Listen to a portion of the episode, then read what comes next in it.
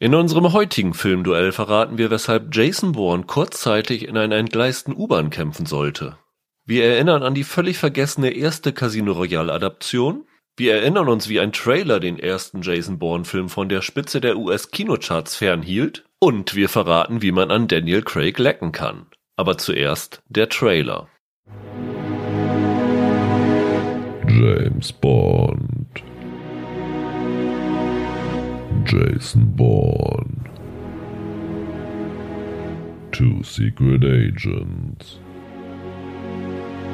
One set of initials. They travel the world, getting car chases and fistfights, while the camera is shaking and an alt rock theme song is blaring. But deep down, they want to leave all the action behind for a quiet life with a beautiful woman. It's Casino Royale versus the Born Identity. Coming next. Und damit herzlich willkommen zur ersten Ausgabe von Filmduelle. Ich bin Rüdiger Meier und mit mir ist dabei Michael Hille. Hi. Ihr kennt uns wahrscheinlich bisher nur als Serien, in Anführungsstrichen Experten durch unseren Podcast Serienweise. Aber tatsächlich haben wir länger schon mal überlegt, ob wir nicht mal was über Filme machen wollen, weil du bist immer noch leidenschaftlicher Filmfan, ne? Ja, absolut. Eigentlich sogar noch mehr, als dass ich jetzt Ja. serienweise bin. Und ich war zumindest mal leidenschaftlicher Filmfan. Ich habe früher ab zwölf, glaube ich, jede Woche im Kino gesessen, bin, da ich auf dem Land gewohnt habe, auf 15 Kilometer mit dem Fahrrad zum Kino gefahren und wieder zurück und kannte alle auf Du und Du, also habe auch die ganzen Klassiker alle gesehen und das ist auch, was wir hier mit Filmduelle gerne machen wollen. Das heißt, wir wollen hier nicht über die aktuellen Kinostarts sprechen. Das machen andere, können sie auch viel besser, sondern wir wollen uns auf ein bisschen unterhaltsamere Art Filmklassikern und nicht so Klassikern nähern. Warum Filmduelle? Weil wir tatsächlich nicht nur über einen Film reden wollen in jeder Ausgabe, sondern über zwei verschiedene Filme, die einen Sinnzusammenhang haben. Genau. In dieser Woche, also in dieser Auftaktfolge, ist es, glaube ich, relativ simpel. Wir sprechen über Jason Bourne und James Bond, die, wie im Trailer gesagt, nicht nur die gleichen Initialen haben, sondern auch das gleiche Genre und sich auch gegenseitig befruchtet haben, kann man so sagen. Ja, genau. Also der Born, die basieren ja beide auf Romanen und die, die Born-Romane damals haben auf den Büchern so ein Genau. bisschen von den Bond-Romanen basiert und die Bond-Filme haben sich später ein bisschen was bei Born abgeguckt. Aber es muss nicht immer das gleiche Genre sein. Also wir haben auch Ideen für Sachen, die auf den ersten Blick vielleicht nicht unbedingt in so ein Duell zusammenpassen, die aber doch irgendwie Gemeinsamkeiten haben. Genau, also die, bei denen wir dann vielleicht ein bisschen erklären müssen, Genau. was, wie sie für uns zusammenhängen. Richtig. Wie sieht das Konzept des Podcasts aus? Kurz erklärt. Also wir haben uns überlegt, dass wir es in mehrere Abschnitte unterteilen. Die Abschnitte selber haben nicht Duellcharakter, sondern die Duelle finden zwischen den Abschnitten statt. Genau. Also wir machen es wie so eine Filmproduktion. Das heißt, als erstes erklären wir euch immer, warum wir gerade diese beiden Filme ausgesucht haben, was die verbindet. Dann beschäftigen wir uns, was vor dem Dreh passierte, ich sag mal Casting, wenn es Adaptionen sind, äh, was auch immer. Dann der nächste Abschnitt ist halt Dreh, was gibt's da für Besonderheiten, was waren da für Anekdoten. Dann die Veröffentlichung ist der dritte Abschnitt, Kassenerfolg, wie liefen die Kritiken ab, was gab's für Preise. Dann quasi der vierte Punkt ist, sind so die, die Nachwehen. Was haben diese Filme fürs Genre bedeutet? Wenn's Reihen sind, wie hat sich die Reihe dadurch verändert? Und zum Abschluss werden wir nochmal sagen, was uns an dem Film oder an dem anderen Film besonders gefallen hat oder missfallen hat. Genau. Denn das ist auch eine Besonderheit. Wir sind beide Pate von einem Film.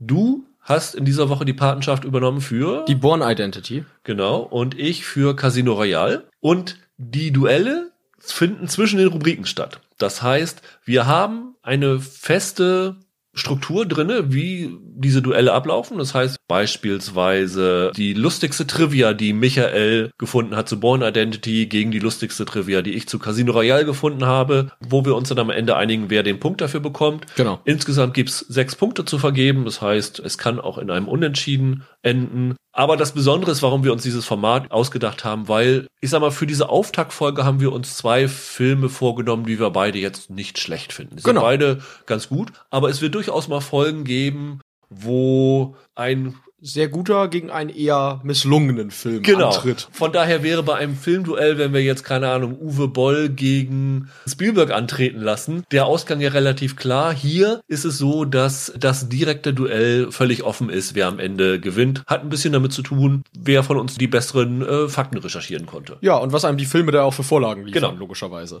Dann lass uns doch mal loslegen. Wir beginnen damit, dass wir kurz erzählen, warum wir uns diese beiden Filme ausgesucht haben. Wir haben es ja eben schon so ein bisschen angedeutet. James Bond ist ja so die Agenten-Franchise gewesen und Ja. hatte sich mit Die Another Day so ziemlich ins Abseits befördert. Ja, genau, also das war der 2002, der letzte Film mit Pierce Brosnan, der war ziemlich schlecht, das fanden sehr viele, das war Wer äh, sich nicht erinnert, der mit dem unsichtbaren Auto und dem Fallschirmsprung vom Eisberg. ja und dem Tsunami, auf dem er surft. Ja, ja. Das, Genau. Ähm, ja, also der der Witz ist, dass die Bond-Filme lange dafür standen, sehr gute handgemachte Action sehr gutes handgemachtes Actionkino zu sein und dass Die Another Day stark in die Matrix-lastige CGI-Richtung geriet. Der Plot war totaler Käse mit einem Schurken, der so einen Terminator-Elektroschockanzug anhat und das war alles nicht gut. Im selben Jahr, 2002, kam dann die Born Identity. Genau.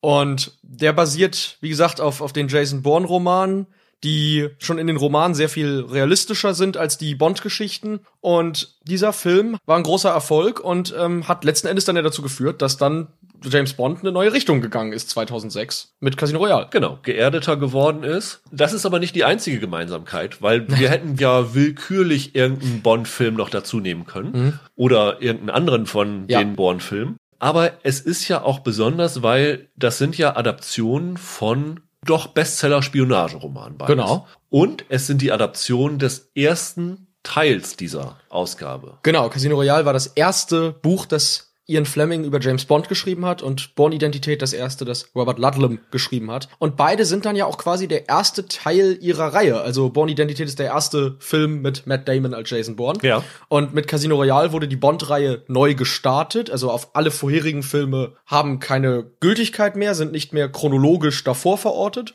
Sondern mit Casino Royale begann dann die Daniel Craig James Bond Reihe, wo die Filme dann ja auch mehr aufeinander aufbauten. Und auch eine weitere Gemeinsamkeit der Filme. Es sind nicht die ersten Adaptionen dieses Romans. Ganz Oder genau. dieser Romane. Ganz genau. Also ähm, die Born-Identität wurde schon mal 1988 als Fernseh-Zweiteiler Mit Richard Chamberlain von Die Dornenvögel. genau verfilmt und hieß im Deutschen Agent ohne Namen. Ja. Und äh, Casino Royale wurde ja sogar schon zweimal Genau. verfilmt. Ich sag mal, die zweite Adaption, die kennt jeder, das ist so diese komödiantischere Genau. Ansatz gewesen. Mit David Neven, wo damals die ersten Connery-Bonds dann verulgt wurden. genau. Und es gab aber vorher schon eine TV-Version, das ist aber auch nur eine Folge einer TV-Serie gewesen, ne? Ja, Climax hieß das Ganze. Genau. 1954, also lange bevor Sean Connery der erste Kinobond wurde. Und da hat man Casino Royale in einer Folge da verfilmt und da ja lustigerweise noch mit einem amerikanischen Agenten. Da war es ja. Ja. noch der Jimmy Bond, Peter Lorre als dem Schurken und Barry Nelson hat da den Jimmy Bond gegeben. Ja. Ist eigentlich der erste Bond-Darsteller. Und es war sogar eine Live-Adaption, soweit ich das weiß. Ne? Das ist also nicht, nicht vorher aufgezeichnet worden, sondern dieses live aufgeführt worden. Und sie haben damals, glaube ich, Ian Fleming für 1000 Dollar die Rechte abgekauft an Casino Royale. Ja, ja, da war der Roman ja gerade erst raus. Also es Ja. war ja wirklich ich, wenige Monate, nachdem das Buch veröffentlicht wurde. Und eine weitere Gemeinsamkeit der beiden Filme, die Besetzung der Hauptrolle war nicht ganz unumstritten, weil Richtig. in den Romanen sind beide Figuren, sowohl James Bond als auch Jason Bourne, eigentlich als Dunkelhaarige beschrieben. Ja. Und bisher war auch jeder Bond-Darsteller dunkelhaarig, weil das gehörte so zum, Genau. zum Mantra dazu. Und jetzt hatte man auf einmal mit Daniel Craig einen Blonden besetzt und mit, mit Damon halt auch einen Blonden besetzt. Und dann kam ja noch dazu, in den äh, Büchern ist der James Bond ja recht groß und die vorherigen Darsteller waren auch alle sehr groß. Also der, die äh, Connery und Moore und die sind ja alle über 1,80. Ja. Craig ist ja ziemlich klein, der hat ja fast Ja. Tom Cruise Maße. Und äh, in den Bourne-Büchern ist Jason Bourne sehr viel älter. Also der ist da schon, glaube ich, wenn ich mich jetzt nicht ganz irre, in seinen 40ern. Und Matt Damon war, glaube ich, damals erst Anfang 30, als Ja. er den Film gedreht hat. Also beide eher ungewöhnliche Wahlen, wenn man auf die Vorlage schaut. Ja. Und man muss dazu noch sagen, dass beide Filme eine gewisse finanzielle Last hatten, weil Ja. sie für ihre Studios wahrscheinlich das wichtigste Standbein sein sollten. Mhm. Also man muss sagen, also Bond natürlich ist, weiß man, MGM. Ja. Und die haben sonst keine große Franchise gehabt. Das heißt, die haben nichts, wo sie sagen können, wir haben jetzt hier diesen Namen. Jeder weiß, worum es geht. Wir brauchen es nicht groß bewerben. Das ist ein automatischer Blockbuster. Genau. Und Universal, wo die Bourne-Reihe erschienen ist, die hatten auch zu der Zeit keine Reihe Ja. mehr. Also sie hatten vorher die Jurassic Park-Filme, die waren Genau. ziemliche Hits. Kurz davor war Jurassic Park 3 rausgekommen. Lief aber gar nicht so der toll. lief nicht gut. Da war die Serie erstmal ein bisschen ja, Ja. nieder. Ja. Und die Fast and Furious Reihe hatte gerade den ersten Film gehabt. Und es wusste noch keiner, Es wusste so noch keiner, es hat ja damals niemand erwartet, dass das mal so eine Reihe wird, wie es heute ist. Genau. Also die suchten händeringend Genau. nach einer IP, ne? Und das verbindet diese beiden. Deswegen fanden wir, dass Casino Royale und Born Identity die sinnvollsten Ja. Verbindungen sind, um Ja. diesen Podcast zu beginnen. Wollen wir unser erstes Duell machen? Natürlich. Unser erstes Duell heißt Trivia Pursuit. Das amüsanteste, was wir in unserer Recherche herausfinden konnten. Michael, was hast du bei Born entdeckt? Ja, das ist so eine Sache, die wahrscheinlich viele gar nicht so wirklich wissen. Aber als die Born-Identität, also der Roman, 1980 veröffentlicht wurde von Robert Ludlum und hier ins Deutsche übersetzt wurde, da hieß der Agent noch nicht Jason Bourne bei uns. Aha. Sondern die hatten offenbar das Bedürfnis, den einem deutschen Namen zu Ja. geben, den auch der deutsche Leser aussprechen kann. Und haben aus Born das deutsche Borowski gemacht. Das heißt, das Buch hieß dann nicht die Born-Identität, sondern der Borowski-Betrug. Okay, das ist bizarr, weil Borowski und Born haben die irgendwie eine Namensähnlichkeit? Überhaupt nicht, überhaupt nicht. Ansonsten ist das Buch auch total korrekt übersetzt. Ja. Ich habe es tatsächlich in dieser Version gelesen. Wir haben da so eine alte Ausgabe rumliegen. Und keine Ahnung, woher das kommt und ob sich da später ein gewisser Tatortkommissar hat inspirieren lassen bei seiner Namensgebung. Keine Ahnung, aber ich finde das so bizarr, weil Borowski einfach wie so ein, so ein altdeutscher Nachname ist, der gar kein Glamour oder Agenten. Das ist auch nicht naheliegend, aus Born Borowski zu machen, finde ich. Ja, zumal er ja ein amerikanischer Agent bleibt. Ja. Das ist, er ist ein amerikanischer Agent, der dann Agent Borowski heißt. Das ist ja total verrückt eigentlich. Naja, das war die Zeit. Wann ist das rausgekommen, das Buch? In den 80ern, In den 1980. 80ern. Ja, so 70er, 80er, da wurde ja irgendwie alles eingedeutscht. Ich weiß nur noch, dass Cheers damals Prost Helmut geheißen hat. Genau, ja. ähm, das äh, war ja sehr, sehr absurd. Borowski. Finde ich auch lustig. Ich habe tatsächlich auch was mit Namen. Und zwar war mir nicht bewusst, dass Casino Royale der erste Bond-Film ist, der offiziell in China gelaufen ist. Ja, Vorher, ich meine, Sie haben den in China auch schon gesehen, Piraterie, Schwarzmarkt etc. Es war aber wirklich der erste, der offiziell dort herausgekommen ist, was ja auch nicht so ganz leicht bei den vorherigen gewesen ist, weil natürlich die Bond-Filme inhaltlich mit den chinesischen Ansichten nicht äh, ganz konform Ja. gegangen sind. Äh, Hier ist es tatsächlich so, dass es eigentlich gar keine Änderungswünsche gab in China, außer einer Sache. M hat im Original gesagt, sie wünscht sich den Kalten Kalten Krieg zurück. ja. Und da haben sie im Chinesischen rausgemacht, ähm, sie wünscht sich die alten Zeiten zurück, weil Mhm. sie diese, diese Andeutung an den Kalten Krieg eliminieren wollten. Ja. Aber was ich nicht wusste, weißt du, wie James Bond in China heißt? Nee. Ling Ling Kui, Ling Ling Kui. was 007 auf Chinesisch Ah, okay, ist. okay. Ähm, und das fand ich auch recht amüsant. Ist natürlich ganz für mich jetzt als Fan ganz interessant, weil ja der äh, 1997 noch der Film Der Morgen stirbt nie der Bond-Film. Ja. Da haben sie ja so stark eigentlich auf den chinesischen Markt gezielt, wird man denken, weil da ja Michelle Joe auch Ja, ja. mitspielt als chinesische Agentin. So ist dann schon irre, dass dann eigentlich Casino Royale das dann erst geschafft hat, wirklich Ja. da auch zu laufen. Ne? Ja. Ja. Borowski oder gegen- Ling Ling Kui? Borowski oder Ling Ling. Ich finde Borowski schon irgendwie geil. ja. Ja, ich finde auch. Ich würde den Punkt mal nehmen, wenn ich. Genau, wenn ich dann bekommst du den ersten Punkt 1 zu 0 für die Born-Identität. Aber James Bond will be back. Dann lass uns doch mal zu der Pre-Production kommen. Wir haben ja eben schon gesagt, dass es beides Adaptionen von Romanen sind. Mhm. Aber sie sind dann doch recht anders adaptiert worden. Wenn man sie vergleicht mit den Romanen, hat Casino Royale zwar auch viele Änderungen, zum Beispiel der gesamte Teil vor dem Pokerspiel Ja, die erste Stunde des Films, fast ganz genau, die ersten 60 Minuten sind frei erfunden. frei erfunden. Und danach hält er sich aber relativ nah daran. Also es gibt Ja. den Unterschied, dass im Buch Baccarat gespielt worden ist, Ja. was natürlich sehr, sehr altmodisch ist, wenn man es wiederholt hätte. Deswegen hat man es in Texas Poker, Hold'em. Texas Hold'em Poker umgewandelt. Aber trotzdem ist das deutlich näher am Original, am Buch in der Vorlage als, als deine Born-Identität, oder? Ja, das, das ist richtig. Also ähm, der Born-Identität-Roman ist halt total im Kalten Krieg verhaftet und da taucht sogar der Gegenspieler ist sogar ein damals äh, echte Figur, also dieser Carlos der Schakal. Ja, ja, genau. Der spielt in den Büchern der Böse, der taucht im Film überhaupt nicht auf. Und es war sogar so, dass der Regisseur von Born Identität, also der Doug Lehman, dass der gegenüber dem Drehbuchautor Tony Gilroy gesagt hat, lies den Roman nicht, sondern nimm einfach nur die Prämisse, da wird ein Typ aus dem Wasser gefischt und hat seinen Namen vergessen Ja. und der ist eigentlich ein Agent und äh, macht damit was komplett Neues. und ich glaube, bis auf zwei, drei Namen hat das eigentlich wirklich nichts mit dem Buch zu tun. Ja. Nach den ersten zehn Minuten kannst du sagen, ist eine neue Geschichte. Da du den Roman kennst und der sich, der Film sich jetzt so weit äh, unterscheidet, ist das so ein Fall, wo man sich wirklich nur den, den Namen genommen hat, weil es irgendwie cool ist? Also, oder Jein. Hat man bestimmt, weil es ja, wie gesagt, in den USA auch ein recht bekanntes Buch ist und äh, der äh, Chamberlain-Film auch gar nicht so unbekannt ist tatsächlich. Und der hieß ja auch The Born Identity im Original. Äh, die, wie gesagt, die Prämisse ist dieselbe, aber das Problem ist halt einfach, im Jahr 2002, wenn man einen modernen Film drehen will, dann irgendeinen alten kalten Kriegsschmöker zu verfilmen und den im kalten Krieg zu verorten, das wäre so ein bisschen rückwärtsgewandt gewesen. Ja. Ne? Ich finde halt die Attitüde, die der Film hat, so ein bisschen ein Anti-James Bond-Film zu sein. Das hat auch das Buch. Das versucht auch sehr von diesem Ian Fleming-Klischee wegzukommen. Und daher finde ich schon, dass das eine, ich sag mal, es ist eine Verfilmung im Geiste, aber nicht auf dem Papier. Ja. So kann man es vielleicht sagen. Ich gehe mal davon aus, das Studio hat sich wirklich sowas wie Bond damals erhofft. Ja, haben sie. Aber Absolut. dann haben sie mit Lyman den falschen Regisseur gecastet, weil er hat tatsächlich gesagt über den Film, ich wollte einen Kunstfilm machen, den das Studio als Actionfilm verkaufen konnte und darin Trailer-Momente, also so. Action-Momente reinpacken, um das Publikum auszutricksen. Und ähm, dass das Studio überhaupt keine Ahnung hatte, was sie mit dieser Prämisse machen wollten. Ja, absolut. Und der, der kam ja auch aus dem Independent-Kino. Der hatte ja vorher noch keinen, noch nichts im Blockbuster-Bereich gedreht. Der Der kam hat das Swingers und Go gemacht, ne? Genau, genau. Ja. Der kam wirklich aus so einer Kunstfilmrichtung. Und man muss sagen, äh, je nachdem, wie man jetzt zum Film steht, sieht man das natürlich ein bisschen anders. Aber es ist ihm auch gelungen, durchaus einen Film zu machen, den man jetzt nicht mit typischen Hollywood-Blockbustern vergleichen kann in der Machart. Es ist schon ein Film, in dem er seine Arthouse-Sensibilität mitgebracht hat. Ja.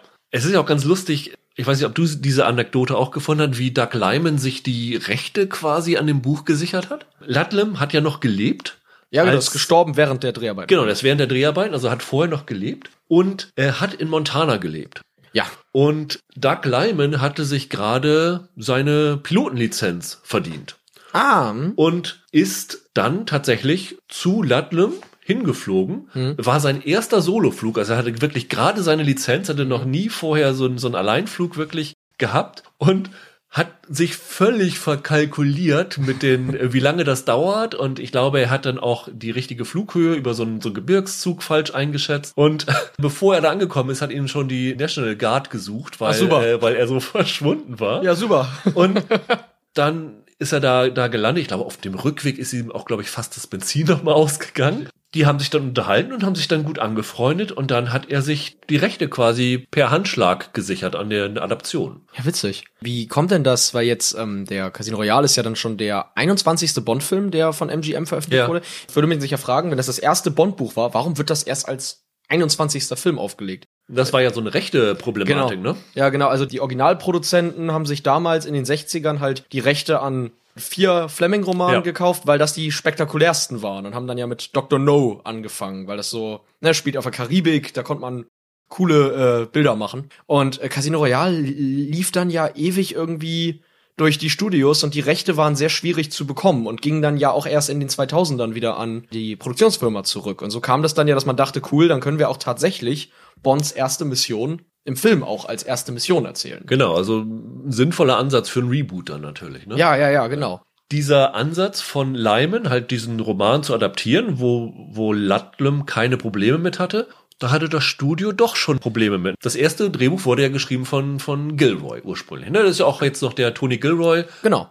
der ist ja auch jetzt der akkreditierte Autor hierbei. Genau. Aber er hat dann ja während des Entwicklungsprozesses von Born Identity das Drehbuch zu diesem Mac Ryan Russell Crowe Thriller Proof of Life geschrieben Genau. War dann sozusagen nicht mehr greifbar Mhm. und das Studio war nicht ganz glücklich mit der ersten Drehbuchversion. Nee, überhaupt nicht. Und dann kam halt, wie gesagt, noch dazu, das Studio hatte sich wirklich so eine James Bond IP Ja. erhofft. Und das bot das Drehbuch nicht. Ne? Das Drehbuch war wirklich mehr so ein ernstzunehmender Spionagefilm, das wollten die nicht haben. Und dann haben sie sich David Self Ja. geholt, der ja diesen 13 Days mit Kevin Costner Genau. gemacht hat. Und der hat äh, ziemlich drin rumgewütet, glaube ich. Ja, der hat extrem viel über den Haufen geworfen. Ne? Also ich meine, der, der dritte Akt wurde ja mehrfach komplett umgeschrieben. Also da ist am Ende, glaube ich, kaum was von Gilroys Fassung übrig Ja. geblieben. Das ging sogar so weit, dass sie dann später nochmal, als sie schon am Film gedreht haben, den Kram wieder umgeschrieben haben. Ja. Also der dritte Akt war halt eine Katastrophe. Ne? Da, da hatten sie überhaupt keine Ahnung, wie sie diesen Film zu Ende bringen wollen. Und das Studio wollte spektakulärer haben, die wollten mehr Action. Äh, Lyman wollte aber mehr Charakter quasi. Und das war ein ewiges Hin und Her. Aber es war ja nicht nur der dritte Akt. Also Damon hat später mal gesagt, dass es komplett umgeschrieben war. Er hatte irgendwie gesagt, alle paar Seiten flog irgendwas in die Luft. Und es gab wohl eine Action-Szene, die nicht im Film drinne ist, die er da beschrieben hat, die da drinne war. Es gab wohl einen Kampf in einer U-Bahn, wo die U-Bahn dann entgleist ist und Leute auf Motorrädern mit Raketenwerfern auf diese Bahn geschossen haben. Und wenn man den Born-Film sieht, das hat ja nichts mit der ganzen Reihe mehr zu tun, mit Das- was er da reingeschrieben hat. Das ist eigentlich genau der Nonsens, den man bei James Bond erwartet. Ja, g- richtig. Ja, und wie gesagt, das passt auch ganz gut zur ursprünglich mal angedachten Besetzung, die es mal gab. Weil Ja. ursprünglich hatte man mal an jemanden wie Sylvester Stallone für Jason Bourne gedacht. Gott. Das war natürlich noch so zu Zeiten, als dann Total Recall noch nachhalte, wo es ja auch um so eine Amnesie Agentengeschichte geht, wo Schwarzenegger halt die Ja. Hauptrolle hatte. Und später hatte man dann zum Beispiel noch Russell Crowe vorgesehen, weil der ja dann auch durch Gladiator so ein Star war, den man eigentlich für jeden Film haben wollte. Und Brad Pitt hatten sie die Rolle auch mal angeboten, ne? Brad Pitt hat die Rolle sogar dann angeboten bekommen, hat sie abgelehnt, um dann stattdessen Spy Game zu machen. Rückblickend nicht die weiseste Entscheidung gewesen. Ne? Nee, nicht unbedingt. Dann haben sie halt den anderen von den Oceans 11 genommen und haben stattdessen sich Matt Damon dann Ja. rausgepickt. Und die andere prominente Rolle ist ja Franka Potente. Ja. Weißt du, ob die von Anfang an die erste Wahl war? Ich glaube, Lyman war ein Fan von Lola Rent, oder wie war das? Genau, Lyman hatte äh, Lola Rent gesehen und war sehr begeistert davon und wollte die, meine ich, von Anfang an haben, aber auch da war das mit dem Studio so ein Hin und Her. Das Studio hatte erst noch andere Namen im Spiel. Sarah Polly zum Beispiel.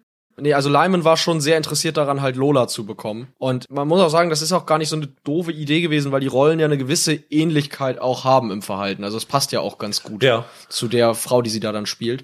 Und im Ursprungsdrehbuch war die Marie auch noch Amerikanerin und ist dann zu einer Deutschen umgeschrieben worden, als dann Potente das Ja, bekommen hat. Marie Kreuzer. Genau, Kreuzer heißt sie dann. Bei Casino Royale gab es natürlich ein paar prominentere Namen, ne? Also, also Ja, klar. Da sieht man so schon, dass Born Identity von Lyman doch eher als. Indie-Actioner angelegt worden ist und Ja. Bei Casino Royale natürlich geklotzt werden sollte. Natürlich. Wir haben ja schon gesagt, dass Craig so ein bisschen umstritten war, auch bei den Machern. Also ich glaube, es war für die Brokkolis schon ein richtig großer Schritt, einen Blonden zu besetzen. Ich glaube, da haben sie sich lange drüber Gedanken gemacht, ob das überhaupt verkraftbar ist, was aus heutiger Sicht ja sehr bizarr ist, weil Craig sehr beliebt ist. Craig sehr beliebt ist. Aber sie hatten einige dunkelhaarige Kandidaten im Angebot. Also der Martin Campbell, der die Regie bei Casino Royale führt, der hat irgendwann mal gesagt, Henry Cavill sei die einzige richtige Alternative gewesen. Cavill war aber damals noch zu jung, meine ich. Genau, richtig. Es gibt aber noch ein paar andere Namen, die zumindest bei Barbara Broccoli wohl auf der Liste standen. Es ist da so ein bisschen umstritten, wer tatsächlich vorgespielt hat. Clive Owen soll vorgespielt haben für Casino Royale als James Bond. Und der taucht ja lustigerweise auch In Born auf, ja, ja. in Born Identity schon auf. Auch Alex O'Loughlin soll mal auf der Liste gestanden haben, der dann ja später Steve McGarrett in Hawaii 5.0. Ach, der von Hawaii 5 Oh, ja, ja. Aber der war natürlich auch viel, viel zu jung. Ist der Australier oder was ist der? Der ist Australier, ja. Ah, okay, dann passt es ja, weil es muss ja Commonwealth Genau. sein. Und, und auch Christian Bale soll mal interessant gewesen sein. Der hatte sich ja aber schon entschieden, äh, stattdessen eine Fledermaus zu werden und Batman Ja. Begins zu drehen und war deshalb nicht verfügbar. Ja, es ist natürlich immer so schwierig, welche Namen wirklich wie konkret im Gespräch waren. Also du hast auch, wenn du recherchierst, Angaben, dass Hugh Jackman im Gespräch gewesen sein sollte, was man sich irgendwie auch so gar nicht Ja. vorstellen kann. Ich meine, der hat bei seinen Oscar-Auftritten sieht er natürlich im Smoking gut aus, aber Ja, so von, vom Typus her ist das, wäre das auch ein sehr untypischer Bond gewesen. Er war halt auch als Wolverine schon sehr bekannt und eigentlich haben sie nie sehr bekannte Schauspieler Ja. genommen. Also das bekannteste war eigentlich damals Roger Moore und den kannte man auch nur aus dem Fernsehen. Und das Gerücht, dass Clooney im Gespräch gewesen sein soll, halte ich für völligen Ja. Blödsinn, weil Ja, als. Amerikaner wäre das ein No-Go gewesen. Ja, das war, das ist Schwachsinn, absolut. Aber da waren ja einige große Namen im Gespräch, die dann sogar größer noch waren als die, die besetzt wurden für die anderen Rollen. Also zum Beispiel Für die Vespa Lind-Rolle, die Vespa. Eva Green bekommen hat. Ja, ja. Also das Interessanteste hätte ich persönlich gefunden, Olivia Wilde. ich finde die super. Die hätte das gut machen können. Die war damals aber auch noch sehr jung. Ja, wobei, ich glaube, das ist bei den Bond-Filmen immer nicht ganz, die, die Nee. Frauenrollen, da ist das mit dem Alter, Ja. sind die recht flexibel eigentlich. Die war halt noch jünger als die Eva Green, die sie jetzt gecastet haben. Es waren aber auch tatsächlich sehr große Hollywood-Stars im Gespräch. Also fast alles, was damals so Rang und Namen hatte. Charlize Theron, Scarlett Johansson, Naomi Watts, Angelina Jolie, die waren wohl alle in verschiedenen Stadien der Ernsthaftigkeit diskutiert. Ja, ich, ich denke mal, wenn du so einen Bond produzierst, dann warum nicht die großen Namen durchgehen? Ja, ich denke, Olivia Wilde, da hatte Craig ja später das Glück, quasi dann doch noch einen Film mit ihr zu haben. Sie hat ja dann seine Geliebte in Cowboys and Aliens gespielt. Über den Film kann man jetzt streiten, aber Ja. zumindest die beiden hatten da dann noch ihre Szenen zusammen. Sonst noch irgendwelche Casting-Anekdoten? Nee, also bei Bond kann man natürlich noch erzählen, dass der, der Schurke ist erstaunlich, sagen wir mal, unprominent besetzt. Also heute kennt man den natürlich, ist er ein bekannter Typ, Ja. Mads Mikkelsen, der Däne, aber damals war der jetzt nicht unbedingt der bekannteste Schauspieler. Also der hat ein paar ganz gute Sachen gemacht. Äh, So der richtig international berühmt geworden ist er dann ja wirklich erst durch Casino Royale. Normalerweise haben sie bei den Bond-Schurken ja oft richtig große Namen gehabt, ne? Damals Kurt Jürgens, Christopher Lee oder Sean Bean war ja auch mal dabei. Da ist Mads Mikkelsen schon offensichtlich ein kleinerer Name. Und was natürlich noch sehr prominent ist, ist, obwohl sie die Reihe gerebootet haben, hingen sie wohl so an Judy Dench in der Rolle der M, dass sie die behalten durfte. Genau, ja. Die hat sie ja schon bei Pierce Brosnan gespielt und wie gesagt, obwohl die Reihe neu gestartet wurde, blieb sie dabei. Und man sollte ja meinen, dass Mickelson so eine Notwahl gewesen war als Schurke. Aber er hat so eine sehr lustige Anekdote von seinem Casting erzählt. Er musste wohl in seinem ersten Meeting diese Folterszene mit Bond als Casting-Szene machen. Und irgendwie jemand sagte dann, hey, super, dass du an Bord bist. Und er war wohl irgendwie völlig verwirrt. Die haben ihm gesagt, jetzt, jetzt hau ab, äh, du hast den Job, musst den mal machen. Und Daniel Craig hat wohl neben ihm gestanden, so erzählt's Mickelson und hat ihm dann ins Ohr geflüstert, erzähl mir dein Geheimnis. Ich musste zu fünf Castings gehen. Mit wem bist du ins Bett gestiegen? also, ist schon so besonders. Und äh, ich finde ja, Mickelson ist da schon eine, schon eine coole Socke für diese Rolle. Bei Born-Identität kann man noch ganz schnell erzählen, wenn wir beim Casting sind. Ja. Da spielen ja einige Leute mit, die dann später erst richtig bekannt geworden sind. Ja, Julia Stiles in so einer scheinbaren Mini-Rolle. Die war ja vorher schon so halbwegs bekannt. Ja, noch bizarrer, der Chris Cooper spielt ja den Schurken, also Ja. so einen CIA-Typen. Und der läuft immer in so einem Raum rum, wo überall Computer sind, da sitzen da die ganzen CIA-Schreiberle. Und einer von denen, der sagt irgendwie zwei Sätze im Film, ist Walton Goggins. Ja, Walton Goggins, das habe ich auch gesehen. Der ja, ja. Später Tarantino bei äh, Hateful Eight so eine große Nummer gewesen The. Shield war dann danach. Shield, ja. genau. Ich glaube, The Shield war das nicht sogar fast Ja, ja. das Jahr? Genau, das ging, ging da los. Und den kannte da ja keine Sau. Nee. Das finde ich skurril, wenn du den da sitzen siehst und denkst, die wussten alle nicht, dass die mit Walton Goggins drehen. Ja, auch diese Mini-Rolle für Clive Owen, die sie letztendlich gewesen ist, ne? der damals ja noch so einen Buzzcut hatte und so eine Brille, der überhaupt nichts mit dem Clive Owen zu tun hat, dem Ja. kommenden Star, der danach daraus geworden ist. Irre. absolut. Dann lass uns zu unserem zweiten Duell kommen. Location Scout. Was hast du als beste Location-Geschichte äh, dir rausgesucht? Ja, also die Locations bei Born sind ja bewusst nicht so spektakulär wie bei Bond gewesen. Die haben ja größtenteils in Paris und in Prag gedreht, obwohl die Prag-Szenen alle in Zürich spielen sollen. Aber es gibt eine ganz witzige Geschichte vom Dreh, als sie in der äh, Paris, am Pariser Bahnhof Gare du Nord gedreht haben. Und Da gibt's so eine Szene, da läuft der Jason Bourne lang und dann guckt er sich immer so um, paranoid, weil er Ja, verfolgt ja. wird. Und lustigerweise wurde er da auch tatsächlich verfolgt, allerdings nicht von irgendwelchen Agenten, sondern Lyman und Damon sind da an diesem Bahnhof gewesen und Und war das auch wirklich am Gare du Nord oder war es in, in Prag oder das so? war wirklich am Gare du Ja. Nord und sind da gewesen und wollten gar nicht drehen, sondern die haben da eigentlich geguckt, wo man drehen kann. Okay. Und eine Gruppe von knapp 60 weiblichen Matt Damon-Fans lief ihnen dann kreischend hinterher. Und Lehman hatte seine Handkamera dabei, hat das eingeschaltet und hat immer wieder Matt Damon gefilmt, wie er sich so panisch umguckt und durch die Menge läuft. Und ähm, diese Shots sind fast alle im Film gelandet. Allerdings konnten sie nur knapp 60 Sekunden drehen, weil dann die Polizei anrücken musste, um ihnen die Fans vom Leibe zu halten. Nicht schlecht. Ich habe bei Casino Royale tatsächlich erst gedacht, diese Villa am, am Kummer See ist sie, glaube ich, ne? Genau. Wo er sich dann erholt. Das ist ja auch diese Villa, wo Anakin und äh, Padme in Angriff der Klonkrieger rum romantisieren. Ich sag mal so, der Film hat diese Location so ruiniert, dass ich die jetzt nicht genommen habe. Ja, immer wenn ich das Schloss sehe, zuckt es bei mir. Also das Star Wars hat's versaut. Aber was ich echt irre fand, ist, Ja. sie sind dann ja in Venedig, ziemlich am Ende des Films. Genau. Da sind ja Vesper und Bond auf so einem Segelboot, die über den Canale Grande segeln. Genau. Dann, also wir haben ja beide die Filme nochmal geguckt und ich Genau. habe das nochmal wieder gesehen, habe gedacht, das ist ja schon bizarr. Also ich war einmal in Venedig, dass da sowas rumfahren würde, hätte ich jetzt nicht gedacht. Also unter die Rialto-Brücke würde er auch nicht durchpassen mit dem Bötchen. Zumal sie da auch privat fahren. Also Genau. das ist ja sein privates Richtig. Segelbötchen. Daraufhin habe ich mal geguckt, wie das so war. Und es ist tatsächlich so gewesen, dass seit 300 Jahren, es ist irre, kein Segelboot mehr im Canale Grande rumgeplätschert ist, bevor Bond da kam und die Schatzschatulle aufgemacht hat und wahrscheinlich auch Tourismuswerbung so gemacht hat für Venedig. Das ist krass. Fand ich ziemlich irre. Also als Location mit dem Segelboot über den Canale Grande. Was anderes als Bond hätte das wahrscheinlich nicht hingekriegt. Das ist schon besonders. Ich finde, da siehst du, was der Name Bond für Ja. Türen öffnet, ne? Da Unglaublich. kommst du an und sagst, wir drehen Bond. Ach so, ja, dann fahren sie doch mit dem Segelboot da durch. Ja. Kein Ding. Also, Irre. Wahnsinn. Ich würde sagen, das toppt dein, Ja. dein Gare du Nord. Ja, also das kann, den kannst du haben, den Punkt. Ausgleich. Dann sind wir ja schon beim Thema, lass uns zum Dreh kommen. Da war diese Szene, die du ja eben kurz erwähnt hast von dem Gare du Nord, dieser improvisierten Chaos-Dreh, ja relativ symptomatisch für die ganzen Dreharbeiten, ne?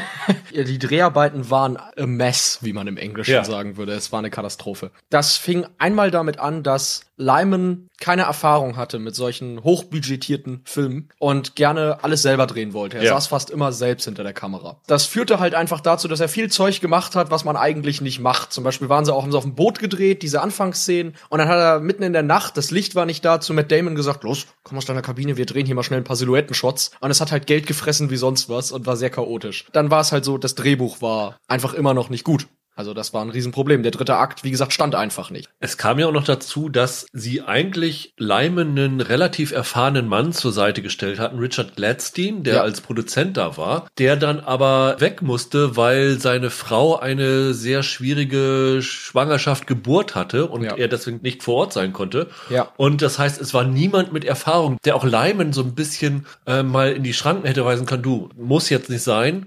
Ja. Äh, Halt dich mal zurück so ein bisschen. Dann war es natürlich nur noch so, dem Studio hatten wir ja erzählt, passte nicht so richtig, was der Lyman da machte. Also haben sie immer wieder versucht, ihn irgendwie zu maßregeln. Es kam dann irgendwann die Aufforderung, er solle den Film doch bitte mit einer großen Action-Montage beenden, weil so enden alle Tony Scott-Filme und Tony Scott macht Kohle. Immer schöner Popsong hinten und dann eine Montage. Und Doug Lyman hat denen dann einfach zurückgeschrieben, wenn ihr ein Tony Scott-Ende wollt, dann solltet ihr vielleicht das nächste Mal Tony Scott für euren Film äh, einkaufen. Einige Schauspieler kamen wohl auch nicht miteinander klar, einige Szenen wurden nicht fertig, was man im Film immer noch sieht. Es gibt diesen Shot, in dem Brian Cox Figur als so ein CIA-Operativ Ja. eingeführt wird, wie er aus einem Fahrstuhl geht und dann durch so einen Flur geht. Und exakt dieselbe Szene, genau derselbe Shot kommt 40 Minuten später im Film einfach noch ein zweites Mal. Genau dieselbe Einstellung für volle 15 Sekunden, was natürlich ein bisschen peinlich ist, wenn du dieselbe Szene zweimal im Film verwurstest. Ich meine, es hat ja seinen Grund, warum Doug Lyman, obwohl der Film ja ein Erfolg war letztendlich, nicht mehr den zweiten und dritten Bond-Film inszenieren durfte, sondern durch Paul Greengrass ersetzt worden ist. Ja. Es gibt ja sogar das Gerücht, dass sie Lyman rausgekickt haben. Es wurde ja lange propagiert, dass am Ende äh, Frank Marshall, der Produzent, die Regie übernommen hatte. Und es gibt die Geschichte, dass Doug Lyman wohl angeblich mit dem Gedanken gespielt hatte, seinen Regisseurs Credit, also im Abspann bei eBay zu verkaufen an Ja. den meistbietenden.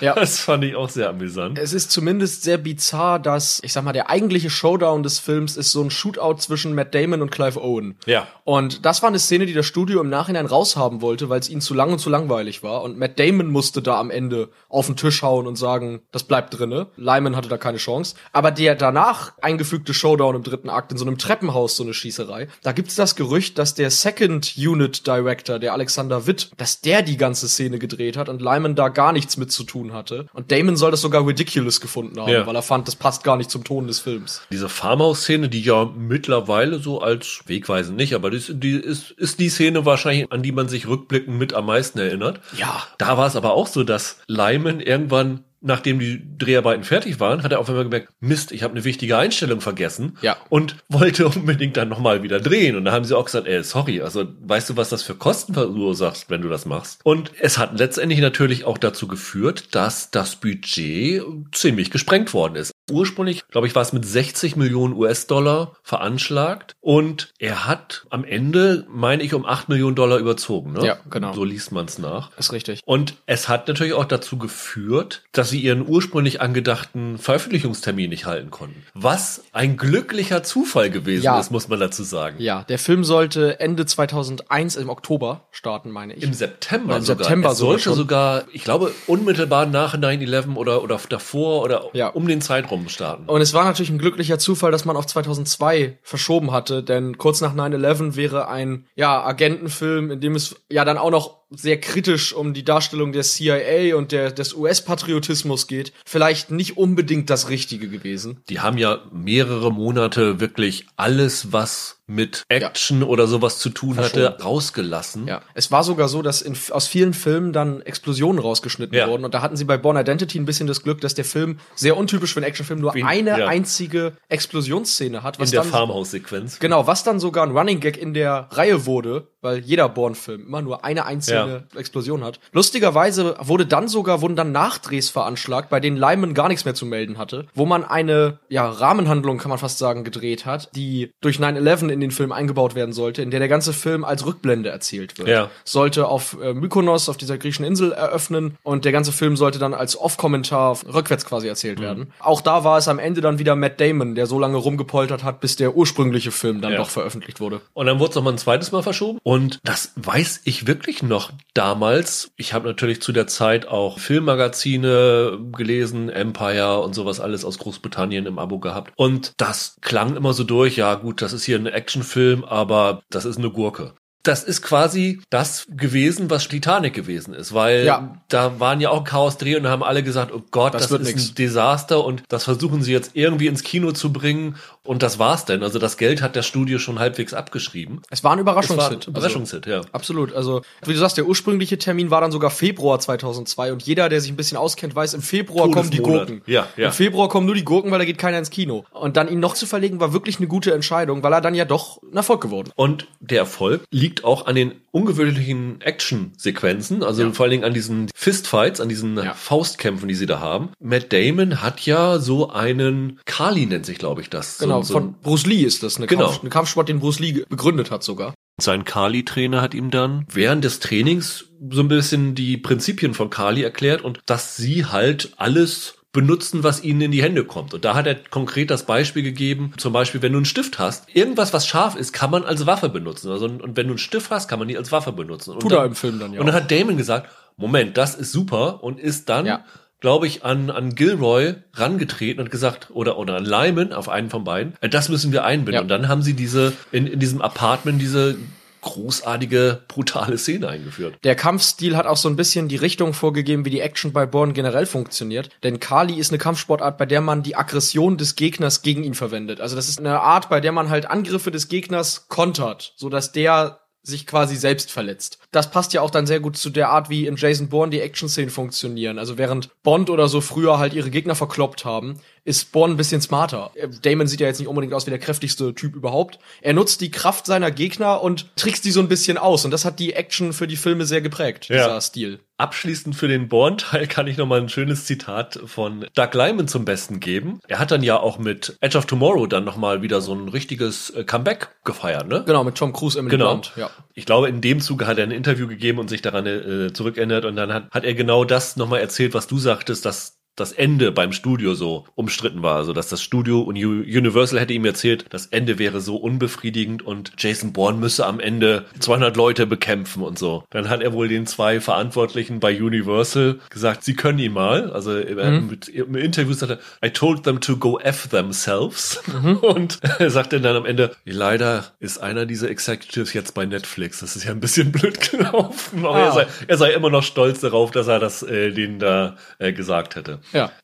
Diese Kampfsachen waren ja nicht das einzige, was Bourne fürs Action-Genre an Revolutionärem gebracht hat. Es war ja auch der Schnitt und der Filmstil. Gerade in diesen Action-Sequenzen besonders, ne? Ja. Es war einmal Lehmans Idee, in Europa zu filmen. Und das klingt jetzt so banal, aber das hat dem Film einen sehr europäischen Look gegeben, der für die Amerikaner im Action-Genre nicht so gewöhnlich ist. Der aber heute, ne, Taken zum Beispiel hat ja auch dann in Europa gedreht und so. Also heute hat es dieses europäische Flair. Das hat Bourne natürlich dann damals gebracht, aber vor allem der äh, Schnittstil, also die Montage, wie du sagst, in den Kampfszenen war deshalb so bedeutend, weil Lehman sich entschieden hat oder seinen Cutter dazu angewiesen hat, in die Bewegungen zu schneiden. Das ist etwas, was man im Action-Genre sonst fast nie gemacht hat. Also der Sam Peckinpah hat das hin und wieder mal gemacht. Was bedeutet das im Groben? Äh, wenn man im Film darauf achtet, sieht man das andauernd. Es strafft die Szenen einfach. Es ist so wie so kleine Jump-Cuts innerhalb der Action-Szenen, ne? Genau, und er macht es nicht nur in Action-Szenen. Es gibt so eine ganz banale Stelle, Born steigt aus dem Auto aus und schlägt die Tür zu und geht zum Kofferraum. Und dann streckt er die Hand aus, so als würde er jetzt zum Kofferraumgriff fassen. Und dann kommt ein Cut und der Kofferraum ist offen. Und er steht ein Stück weiter rechts und holt schon was aus dem Kofferraum raus. Also so kleine Bewegungen werden rausgenommen. Und das macht er eben auch in den Kampfszenen. Also du siehst Born ausholen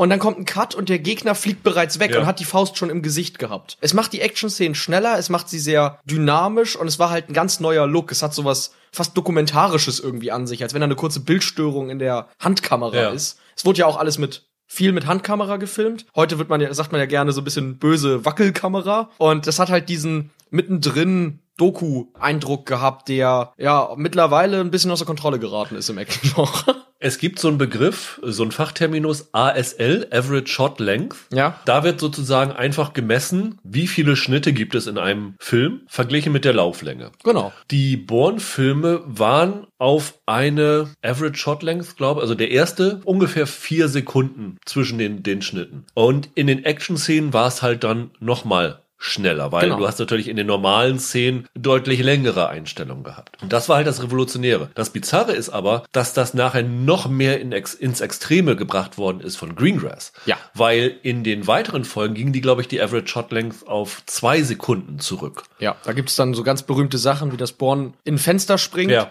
Und dieser Sprung, der im Film drei Sekunden dauert, in diesen drei Sekunden wird fünfmal geschnitten. Was dann natürlich schon ridiculous ist. Was dann ja auch dazu geführt hat, dass es bei dem dritten Teil viele Berichte gab, dass die Leute mit Übelkeit aus dem äh, Kino rausgekommen sind und sich danach übergeben hätten. Es wurde beim dritten Teil sogar eine Epilepsiewarnung Ja. ausgesprochen, Ja. wegen dieser extrem schnellen Cuts, ja. Und dieser Ansatz hat sich auch auf Casino Royale übertragen. Es gibt ein echt tolles Video, wie ich fand. Das werde ich auch auf der auf unserer Webseite filmduelle.de verlinken. Das nennt sich How Cinematography in Casino Royale Transformed the Bond Franchise. Das heißt, wie Casino Royale sich von anderen Bond-Filmen unterschieden hat. Und da wurde verglichen, wie so typische Bond-Szenen früher gefilmt worden sind und bei Casino Royale gefilmt worden sind. Da ging es weniger um Schnitte, auch wenn da Casino Royale auch schon mehr gemacht hat in den Actionsequenzen. Aber da ging es eher um vergleichsweise belanglose Sachen. Zum Beispiel ein Auto kommt angefahren oder so, so diese Etablierungsshots. Es ging eigentlich darum, dass in Establishing Shots, wenn eine Location eingeführt wird, dass man die Kamera nicht statisch irgendwo hinstellt Genau. und die, den Ort filmt, sondern dass die Kamera sich irgendwie bewegt und das so ein bisschen gestaltet. Dass dann, du siehst nicht ein Auto anfahren, dann kommt ein Cut und du siehst ein Gebäude, sondern du siehst eine Kamerafahrt, wie das Auto fährt und die Kamera dreht sich zum Gebäude oder so. Und dann gibt es ja noch so eine Szene, ich weiß nicht, ist es vor dem Botschaftsgelände, wo M zu ihm hinkommt? Ja, genau. Da unterhält sich Bond mit Tobias Menzies, den Prinz Philip aus The Crown, sehr jung, damals auch sehr unbekannt. Und dann kommt M dazu. Auch da ist es so früher, wurde dann gefilmt, statische Kamera, ein Schnitt, neues Gespräch und so. Und da wird halt flüssig von einem Gespräch ins andere gefahren mit der Kamera. Da sieht man halt, wie so mit wirklich ganz subtilen Mitteln das ein völlig anderer Film wird. Also wie wirklich Casino Royale komplett anders aussieht als die Bond-Filme. Es gab natürlich auch so Szenen, wo es dann mit Beleuchtung und so gearbeitet worden ist und mit Desaturierung der Bilder, aber es gibt auch in Casino Royale poppig bunte, typische Bond-Aufnahmen. Ja. Aber nur durch diese Winzigkeiten ein bisschen Bewegung reinzubringen, ist der Eindruck ein komplett anderer. Man muss dazu sagen, die früheren Bond-Filme waren stilistisch aus einem Guss. Also du kannst theoretisch Dr. No gucken oder Goldfinger aus den 60ern und guckst dann Golden Eye aus den 90ern und die sehen eigentlich nicht groß anders aus. Die Machart ist eigentlich ziemlich dieselbe. Es gab immer mal so ein paar Ausreißer, den License to Kill zum Beispiel oder den On Her Majesty's Secret Service, aber eigentlich sind die Bonds eigentlich alle sehr gleich gefilmt. Ja. Und der Sinn bei Casino Royale war natürlich, dass man versucht hat, die Reihe zu modernisieren mit diesen Mitteln. Also bewusst von dem etablierten Bond-Stil, der eigentlich immer noch der aus den 60ern war, wegzugehen. Und es ist ganz witzig, weil dadurch jetzt im Vergleich Die Another Day wirkt, als wäre er eigentlich 20 Jahre älter, als er ist. Und Casino Royale wirkt dann tatsächlich wie ein Film, der in den 2000ern entstanden ist. absolut. Ganz ulkig, hat natürlich dann aber auch bei einigen eingesottenen Hardcore-Nostalgie-Fans dazu gefühlt, dass sie ein bisschen gefremdelt haben mit dem neuen Stil, ne? weil man sich halt 40 Jahre an die alte Machart gewohnt hatte. Und dann gibt es ja in Casino Royale das Pokerspiel. Das ist ja, ich glaube, ziemlich genau nach einer Stunde kommt das, ne? Genau, also so, ja, 70 Minuten, dann Ja. fangen sie an zu spielen und dann. Das wird natürlich unterbrochen, aber es ist dann doch schon, also ich sag mal, es ist, wenn du es im Drehbuch liest, Pokerspiel für einen Bond-Film, da denkst du, puh, wie mache ich das irgendwie interessant? Das ist Ja. ja schon eine besondere Herausforderung gewesen. Ja. Und da haben die wirklich viel äh, herumexperimentiert. Zum Beispiel haben sie unter der Decke eine Zeitrafferkamera gehabt, um zu sozusagen da den Verlauf der Zeit, weil dieses Duell ja über oder dieses Poker-Match ja über mehrere Mehrere. Tage ging und das so mitlaufen lassen. Das haben sie überhaupt nie benutzt. Also das wirst du im, im Ding nicht finden. Das war nur so halt so eine Sache, weil sie nicht genau wussten, wie mache ich diese Szene interessant. Muss ich auch sagen, wäre gerne etwas, was ich mal so irgendwo gesehen hätte. Ich muss ganz ehrlich auch sagen, überhaupt Poker in Filmen kann super spannend sein. Ja. Es ist fast schade, dass Casino Royale das Pokerspiel ständig unterbricht, um Ja. dann richtige Spannungsszenen einzubauen. Es gibt ja so ein paar alte Pokerfilme, ne? Cincinnati Kid und so mit Steve McQueen, das, das ist ja schon echt geil. Also, ist fast schade eigentlich. Und da war es dann ein Glücksgriff für ähm, Campbell, dass er als sein Cutter Stuart Baird engagiert hatte. Ein bekannter Ja. Schnittmeister. Der hatte nämlich acht Jahre davor mit Richard Donner Maverick gedreht. Ja, genau. Und hatte da tatsächlich genau aufgepasst, weil er natürlich auch das ganze Material von Maverick geschnitten hat, wie Donner damals vorgegangen ist. Und daraufhin hat Bert Campbell den äh, Tipp gegeben, er soll so viel aufnehmen, wie er kann. Also auch Kleinigkeiten. Weißt du, so ein Shot auf die Hände, Wenn wie jemand mit. Pokerchips arbeitet, auf die Karten, auf die Augen, Close-Ups und all sowas. Er hat ihm immer gesagt, dreh so viel, wie du kannst. Und dann kann man im Schnitt nämlich dadurch Spannung machen. Und das war wahrscheinlich im Nachhinein ein ziemlicher äh, Glücksfall, muss man sagen.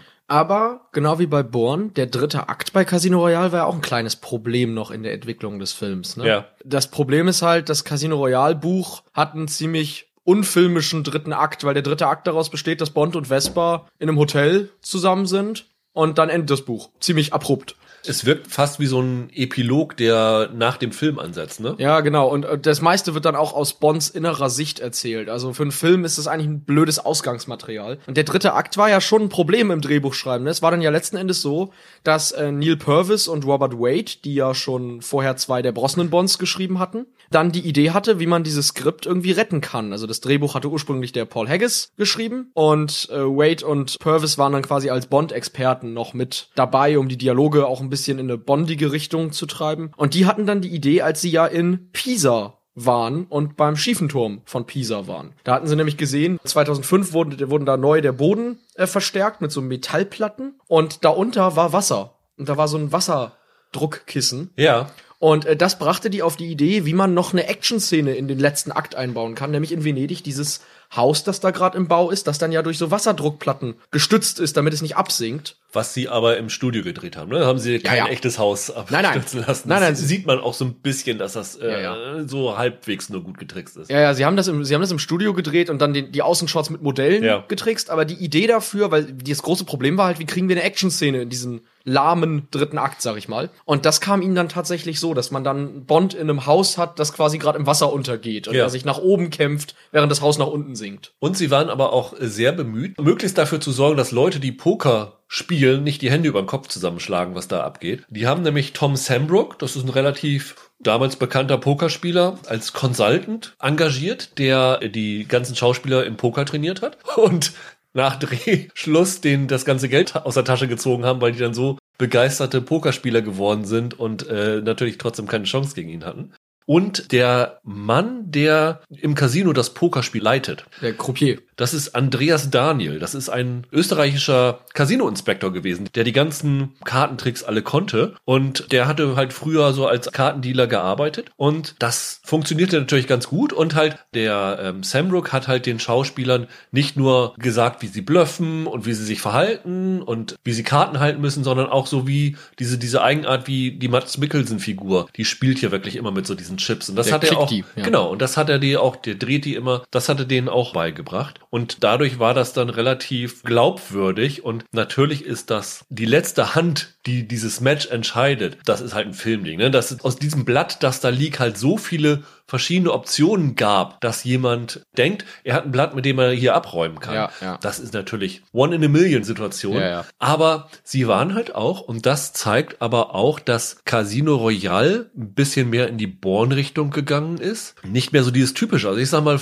noch bei Pierce Brosnan hätte Bond einen Royal Flush auf den Tisch gelegt. Also Ja. die absolut beste Hand im Poker. Und hier ist es halt ein Straight Flush, ein Ja, es- Standard Straight Flush. Es waren diese Details, in denen sie versucht haben, Realismus. Genau, und Reihe so, ein bisschen, da sieht man so, wir haben jetzt so ein bisschen das Abgehobene reduziert, sieht man auch in diesem Pokerspiel ganz gut. Ist ja besonders witzig, weil der Regisseur, also der Martin Campbell und sein Kameramann, der Phil Mayhew, ja elf Jahre vorher schon einen Bond-Film gedreht hatten, nämlich den Golden Eye, also die Pierce Brosnan-Ära ja. eingeleitet haben und dann wieder die Daniel Craig-Ära. Und der Golden Eye ist ja wirklich fast der Klischee-Bond schlechthin. Also wenn du Ja. irgendwen in einem Film zeigen willst, wie die Bond-Reihe ist, dann zeigst du ihm Golden Eye. Das ist der Klischee-Bond. Und Casino Royale war dann wirklich so eine Initialzündung für eine Veränderung in Ja. der Reihe. Das ist ziemlich ulkig, dass da dann wieder dieselben Leute eigentlich hintersteckten. Das zeigt aber auch, dass man halt weder Kameraleute noch Regisseure in eine Schublade stecken kann, sondern Absolut. Dass, dass es möglich ist, dass sie sich neu erfinden alle. Ja, natürlich. Ich meine, der, der Doug Lyman, der hat mit Born Identität einen der realistischsten Agenten-Thriller gedreht und drei Jahre später dachte er sich, jetzt drehe ich mal Mr. und Mrs. Ja. Smith.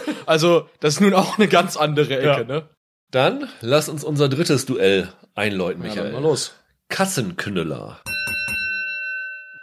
Hier stellen wir lustige Box-Office-Facts hervor. Also nicht irgendwie, warum dieser Film Rekorde waren, sondern so Sachen, wo du denkst, Moment, dieser Film war nicht so erfolgreich. Also wenn du irgendwie die Box-Office-Charts von einem Land dir anguckst, könnte man denken, dass der Film ein Flop war im Vergleich zum anderen. Ich bin dafür nach Japan gegangen. Die haben ja immer ein bisschen anderen Geschmack und Das stimmt. man versteht ja schon, dass so Comicbuch-Adaption oder sowas da nicht so groß sind und vielleicht auch Bond nicht so super populär ist. Der lief da gar nicht so schlecht, hat glaube ich knapp 12 Millionen Dollar da eingespielt. Was für Bond in Japan Ja. im Mittelfeld liegt, schon im gehobenen Mittelfeld. Aber es gab einen Film, der hat 50 Prozent mehr eingespielt und da habe ich gedacht, Moment, das hat ja nun überhaupt nichts mit Japan zu tun. Wie, wieso sind die Japaner da so interessiert dran? Und zwar im gleichen Jahr hat World Trade Center von Oliver Stone 18,5 Millionen, also Nein. deutlich mehr als Casino Royale eingespielt, wo du denkst, okay, was reizt die Japaner an World Trade Center im Vergleich zu Casino Royale? Ist mir absolut nicht erklärbar. Ja, irre. Das ist der mit den Feuerwehrmännern, ne, die dann da in dem, in dem Treppenhaus stecken. Genau. können, Ne? Ja, irre. Also, da hat er nun wirklich gar nichts eigentlich mit, keine Ahnung, das ist echt ein bisschen bizarr, ne? Ja, was hast du dagegen? Ja, wenn man sich das äh, Box Office in den USA anguckt, dann kommt man zu der recht kuriosen Erkenntnis, dass Born-Identität knapp 60 Millionen Dollar weniger am Box Office gemacht hat als Scooby-Doo. Scooby-Doo war auch ein super Film. Ja, natürlich. Also als dieser wirklich bescheidene Scooby-Doo-Realfilm, den sie damals gemacht haben. Die, die liefen auch fast zeitgleich. Ich glaube, die sind am gleichen Wochenende gestartet, wenn ich mich nicht ganz täusche. Kann auch sein. Ich glaube, am gleichen Wochenende ist Born mit Scooby-Doo und Windtalkers gestartet. Ah, okay. Das, jetzt fragt man sich natürlich, wie kann das sein, dass ausgerechnet Scooby-Doo irgendwie erfolgreicher war? Es lag nicht direkt am Scooby-Doo-Film, sondern die Produktionsfirma hatte es ganz geschickt angestellt und angekündigt, dass nur ganz exklusiv vor Scooby-Doo der Trailer zu Harry Potter und die Kammer des Schreckens Ah, daran erinnere ich mich noch vage, ja. genau laufen wird. Und das führte dazu, dass Hunderte bis hin zu Tausenden Harry Potter-Fans eine Karte für Scooby-Doo gekauft haben, sich ins Kino gesetzt haben. Dann haben sie den Trailer geguckt und dann sind sie wieder rausgegangen. und da gab es wirklich mal ein Interview mit einer, die an der Kinokasse stand, die so eine Kassiererin, die gesagt hat, da kamen 400 Leute, der Saal war ausverkauft und dann gingen sie nach 10 Minuten und der Film spielte vor leerem Saal. Okay. Ja, Und, also ja. da, da gebe ich mich geschlagen. Das ist definitiv der amüsantere Fakt. 2-1 für dich. Yes. Das ist aber ein gutes Stichwort für unseren nächsten Punkt, die Veröffentlichung des Films. Weder Born Identity noch Casino Royale waren jemals an einem Wochenende in den USA Nummer 1 der Charts. Ja, das stimmt, das stimmt. Bei Bond ist das gar nicht so überraschend, weil Bond in den USA generell nicht so immer der Hit ist. Da war jetzt neulich Skyfall war damals eine große Ausnahme. Bei Bourne würde man aber schon denken, dass, dass das doch ein großes Ding war eigentlich, ne? Naja, du hast ja schon den Fakt mit Scooby-Doo gebracht. Klar, Scooby-Doo war halt im Wochenende Weg. gestartet. Da haben sie natürlich so ein bisschen den Wind aus dem Segel genommen. Born hatte nur halb so viel. Also Born Ja. ist mit 27 Millionen gestartet, Scooby-Doo mit 54. Da war das erste Wochenende natürlich passé. Und danach ist zwar Scooby-Doo stärker abgestürzt als Bourne, zwar nicht genug, um dahinter zu fallen. Und dann kam aber noch hinzu, dass Minority Report und Lilo und Stitch gestartet sind an dem nächsten Wochenende. Ja. Also ein sehr, sehr umkämpfter Zeitraum und deswegen hatte Bourne da keine Chance. Und Casino Royale hat es um zehn Spitzen Länge verpasst, weil Happy Feet gestartet ist. Und die sind wirklich gleichmäßig in den Wochen danach abge, also runtergekommen. Danach ist auch noch Déjà-vu von Tony Scott gestartet die Woche danach. Ja. Und die haben es nie auf eins geschafft, waren aber beides solide Erfolge. Also Born hat 121 Millionen in den USA eingespielt, Casino Royale 167. Weltweit sieht es natürlich ein bisschen anders aus, hat ein bisschen damit zu tun, dass das so die Phase war, wo wirklich, ich glaube, so das weltweite Box Office erst so richtig protokolliert worden ist. Also Born hatte irgendwie 214 Millionen weltweit und Casino Royale 616 Millionen, weil halt auch unter anderem China und sowas dazugekommen ist. Aber beides eigentlich ganz gute Erfolge, würde ich mal so sagen. Ich, ich finde es sogar umso beeindruckender, wenn man überlegt, dass Born Identity als ich sag mal, Außenseiter gegen Minority Report gelaufen ist nach einer Woche, dass das trotzdem so ein Kultding geworden ist und so ein beliebter Film. Also, weil normalerweise so ein Spielberg-Blockbuster würdest du denken, der zerdrückt da die Konkurrenz, aber es ist ja gar nicht so gewesen tatsächlich. Minority Report 2 gibt's nicht. Also von Nee, daher. nee, absolut. Es ist ja auch immer so, so ein schöner Faktor, der Multiplier wird ja auch immer so als Faktor angebracht. Also wie hat sich das Gesamtergebnis in den USA zum Startwochenende verhalten? Und bei Casino Royale war es ungefähr das Vierfache, 4,1-fach. Das ist eine ganz gute Zahl. Also ziemlich ordentlich. heute die meisten sind so frontloaded, wie man in den USA sagt, dass sie nur auf den Faktor 3 oft kommen. Genau. Und Born ist sogar auf fast 4,5 gekommen. Ja, ja, ist schon beeindruckend. Also das war schon, schon nicht schlecht. In Deutschland hatte Casino Royale fast viermal so viele Zuschauer wie Born ja, Identity. klar, ist auch eine bekannte IP. Bond ist immer ein Riesenhit in Deutschland. Genau, also Bond ist in Deutschland eine größere Nummer als in den USA, muss man sagen. Ja, und zum Beispiel ja auch heute noch als Marvel oder so. Ja. Bond ist eine Riesennummer in Deutschland. Und Bond kannte man natürlich nicht, ne? Also das war der kleinere Film und das erklärt sich ja von selbst, finde ich. Das ist ein harter Vergleich. Lustigerweise ist Casino Royale in den USA ja nur in einer geschnittenen Fassung ins Kino gekommen, ne? Genau. Es ist bizarr, weil normalerweise wird in den USA ja nur Nacktszenen geschnitten und Gewalt ist ohne Ende da. Ja. Aber hier ist tatsächlich, haben sich die Amerikaner an der Gewalt ein bisschen gestört. Es ist jetzt nicht viel, aber ein paar Sekunden sind so rausgeschnitten worden. Und der ist das erste Mal bei HBO Max in den USA gestartet. Bei den Kritikern muss man sagen, lag der Vorteil auch bei Casino Royale. Also zumindest damals unmittelbar. Ähm, wenn du mal so Rotten Tomatoes als Maßstab anlegst, Born mit 83 Prozent positiv, sehr, sehr gut. Bei den Kritikern. Genau. Bei den Kritikern. Casino Royale aber mit 95 Prozent positiv. Mhm. Also das hat wahrscheinlich auch mit Erwartungshaltung zu tun. Ja, ich denke, es hat vor allem halt was damit zu tun. Born war halt, es war ein neuer Film und der wurde dann halt gut besprochen, weil er gut war. Ja. Und bei Casino Royale war es natürlich dieses, nach den letzten eins, zwei echt bescheidenen Pierce Brosnan Bond-Filmen, dass man gesagt hat, wow, das ist ein neuer Bond, da ist jetzt wirklich mal, die Reihe tut, da tut sich mal was in Exakt. der Reihe. Also ich denke auch, das ist so ein bisschen der Entwicklung des, des Bond-Franchise geschuldet. Und natürlich wahrscheinlich auch noch ein bisschen dem, dass Casino Royale ja auch noch viel mehr Aufmerksamkeit dadurch generiert hat, eine sehr bekannte Marke gewesen zu sein. Da Ja. gibt dann ja wirklich jeder Hans Franz seine Meinung zu kund. Beim Publikum ist es aber ausgeglichener gewesen. Also wenn man mal die IMDb-Wertung dazu nimmt, die ja öfter mal ein bisschen problematisch sein kann, wenn es so Ja, ja, konzertierte Abwertungsaktionen gibt. Aber ich glaube, hier war das nicht der Fall. Born steht da mit 7,9, Casino Royale mit 8,0 Das sind für so Action-Franchises ganz sehr hoch. gute Werte, würde Ja, ich sagen. das ist ziemlich ordentlich. Man muss wirklich sagen, dass beide Filme kommerzieller und kritischer und auch Publikumserfolge gewesen sind. Also Ja, da gibt es keinen, führt kein Weg dran vorbei. Ja, ich meine, genauso wie Bourne dann eben das Action-Genre sozusagen beeinflusst hat, hat Casino Royale ja auch die Marschrichtung dafür vorgegeben, wie es bei Bond weitergeht. Ja. Das kommt ja nicht von ungefähr. Bei den Filmpreisen sieht's eher weniger aus. Also es Ja. gab jetzt keine großen Nummern. Also Casino Royale war bei den BAFTAs, also bei den britischen Film- und Fernsehpreisen, ziemlich gut dabei, hatte sieben Nominierungen und am Ende nur den für den Ton abgeräumt. Denn die Bond-Filme danach haben ja teilweise richtige Oscar-Nominierungen bekommen. Was zum einen daran lag, es gab hier nicht so einen richtigen Titelsong. Ja. Das ist ja mal so ein Kandidat. Und zum anderen, weil ich glaube auch man sagen kann, dass der Ruf der Bond-Reihe schon gelitten hatte und man sich erst rehabilitieren musste, bevor man für die Oscars wieder. Einerseits ja, man muss aber auch sagen, so Genresachen, so Actionfilme sind nicht unbedingt Filmpreiskandidaten. Das ist jetzt erst in den letzten Jahren ein bisschen mehr geworden mit so Nummern wie Mad Max Fury Road, der dann für zig Preise nominiert war. Und der letzte Bond-Film vor Skyfall, der dann 2012 eine Nominierung bekommen hat, war Feuerball 1965. Ja. Bond und die Oscars, das ist so ein sehr, das kommt sehr selten mal vor. Und wenn, dann sind es die Songs. Born hatte natürlich auch keine Nominierung und auch das würde ich teilweise darauf zurückführen, Ja. dass es halt ein Genrefilm ist. Also wenn, dann werden die halt mal für Ton oder Tonschnitt nominiert. Was dann ja auch passiert ist. Also Ja, später, ja, genau. Born Ultimatum, der dritte Teil, hat dann ja tatsächlich bei den Oscars mehrere Nominierungen Der gehabt. hier hat nur den World Stunt Award Genau, richtig. und den Fight Choreography Award gewonnen. Was ja insofern auch passt in, ich glaube, Universal World gibt's ja sogar The Born Stuntacular, so eine Stuntshow im Ja. Casino Royale. Ansonsten noch ein Preis der Visual Effect Gilde und ein Preis von der Art Directors Guild, also Ja. den, den Ausstattern und drei Empire Awards, das so wie so Jupiter in Deutschland so ist. Also, Also, letzten Endes muss man sagen, Genrefilme, so Agentenfilme, das ist einfach, das sind keine Filmpreiskandidaten und es ist letzten Endes ein Verdienst von Casino Royale und Born Identity, dass die möglich gemacht haben, dass spätere Nachfolger dann Ja. für die Oscars eher in Frage kamen, weil sie den Ruf aufgebaut haben. Und auch was Box Office angeht, weil man Ja, muss sagen, natürlich, natürlich. Casino Royale, auch wenn 167 sich jetzt mal gut anhört, der Die Another Day, der hatte auch so um die, um die 160 Millionen. Aber das hatte am Anfang so viele halt verstört, der letzte Film, dass die Qualität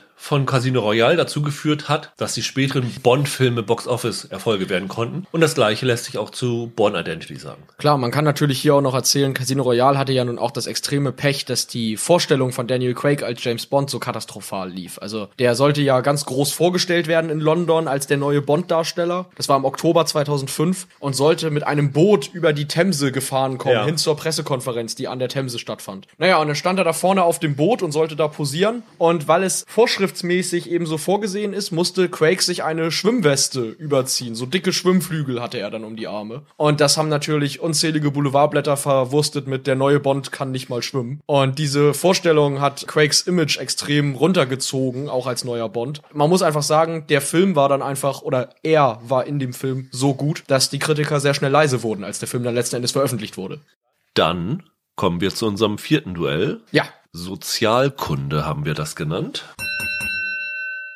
Für dieses Duell haben wir beide die sozialen Medien nach amüsanten Postings durchforstet, um zu gucken, was war der unterhaltsamste Tweet oder das unterhaltsamste Posting, das uns zu den Filmen untergekommen ist. Genau, der muss sich in irgendeiner Form auf den Film beziehen. Ja. Es muss aber nicht zwingend mit der Qualität des Films zu tun haben, sondern einfach irgendwas, was besonders lustig oder auffallend ist. Was hast du gefunden, Michael?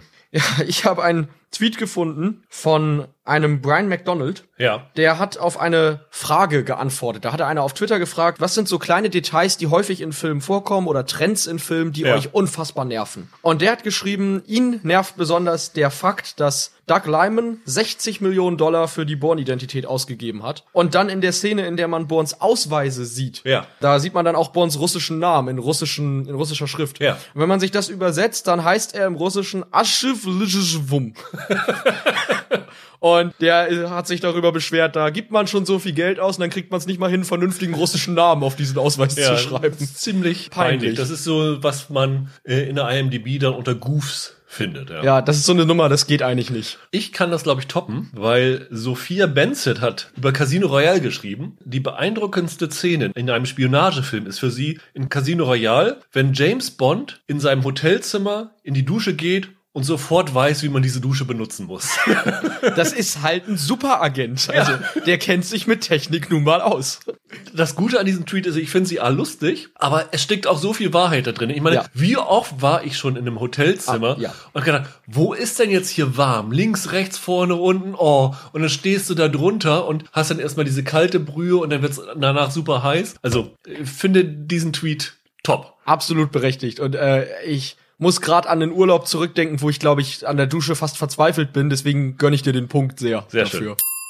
Dann kommen wir jetzt zu den Langzeitwirkungen der Filme. Wir haben ja schon am Anfang gesagt, dass natürlich Bourne sehr die Art und Weise von Casino Royale beeinflusst hat. Also eigentlich schon gleich die Anfangsszene von Casino Royale ist ja diese in Schwarz-Weiß gedrehte Szene in Prag. Ja, ich wollte aber tatsächlich eher ähm, die, die erste Action-Szene, die wir sehen, diese so richtige. In Madagaskar. Ist ja in? Madagaskar diese Verfolgungsjagd. Die so mit Parcours-Action. Diese mit dem Parcours, das ist natürlich ein Ding. Du hast keine Gadgets.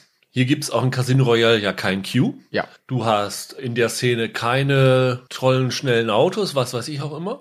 Bond hast- hat auch kein Smoking an oder so. Er hat du so hast ein- einfach zwei, Hemd zwei. Menschen, die sich mit ihren physischen Fähigkeiten messen. Ja. Und das ist so spektakulär und man muss sagen, die, die Reihe hat sich so ein bisschen gegenseitig befruchtet. Du hast dieses Ding, das Born was gemacht hat, dann kam Casino Royale, wo sie diese Anfangsszene, die in Schwarz-Weiß in Prag war, die sehr düster ist für einen Bond-Film, desaturiert, sehr ungewöhnlich, Ja. Mit dem Parcours über dem Kran und diesen wahnsinnigen Sprüngen. Und dann danach in den Born-Filmen gibt's ja dann diese Szene, wo er von einem Haus durchs Fenster zum Beispiel reinspringt. Genau, das ist dieser- ja dann auch davon wieder Ja. inspiriert gewesen. stilistisch fällt halt eben auf, dass Casino Royale diesen Schnittstil übernommen hat. Ne? Also Ja. diese, dieses in Bewegung schneiden. Noch mehr ins Exzess ging es dann ja in dem äh, Bond-Nachfolger in ein Quantum Trost, der ja nun Ja. tatsächlich wirklich so aussieht, als sei es, als sei es ein Jason Bourne-Film. Der war ja für viele dann auch kein richtiger Bond mehr, für viele Kritiker, äh, sondern wirklich mehr so eine Art vierter Jason Bourne.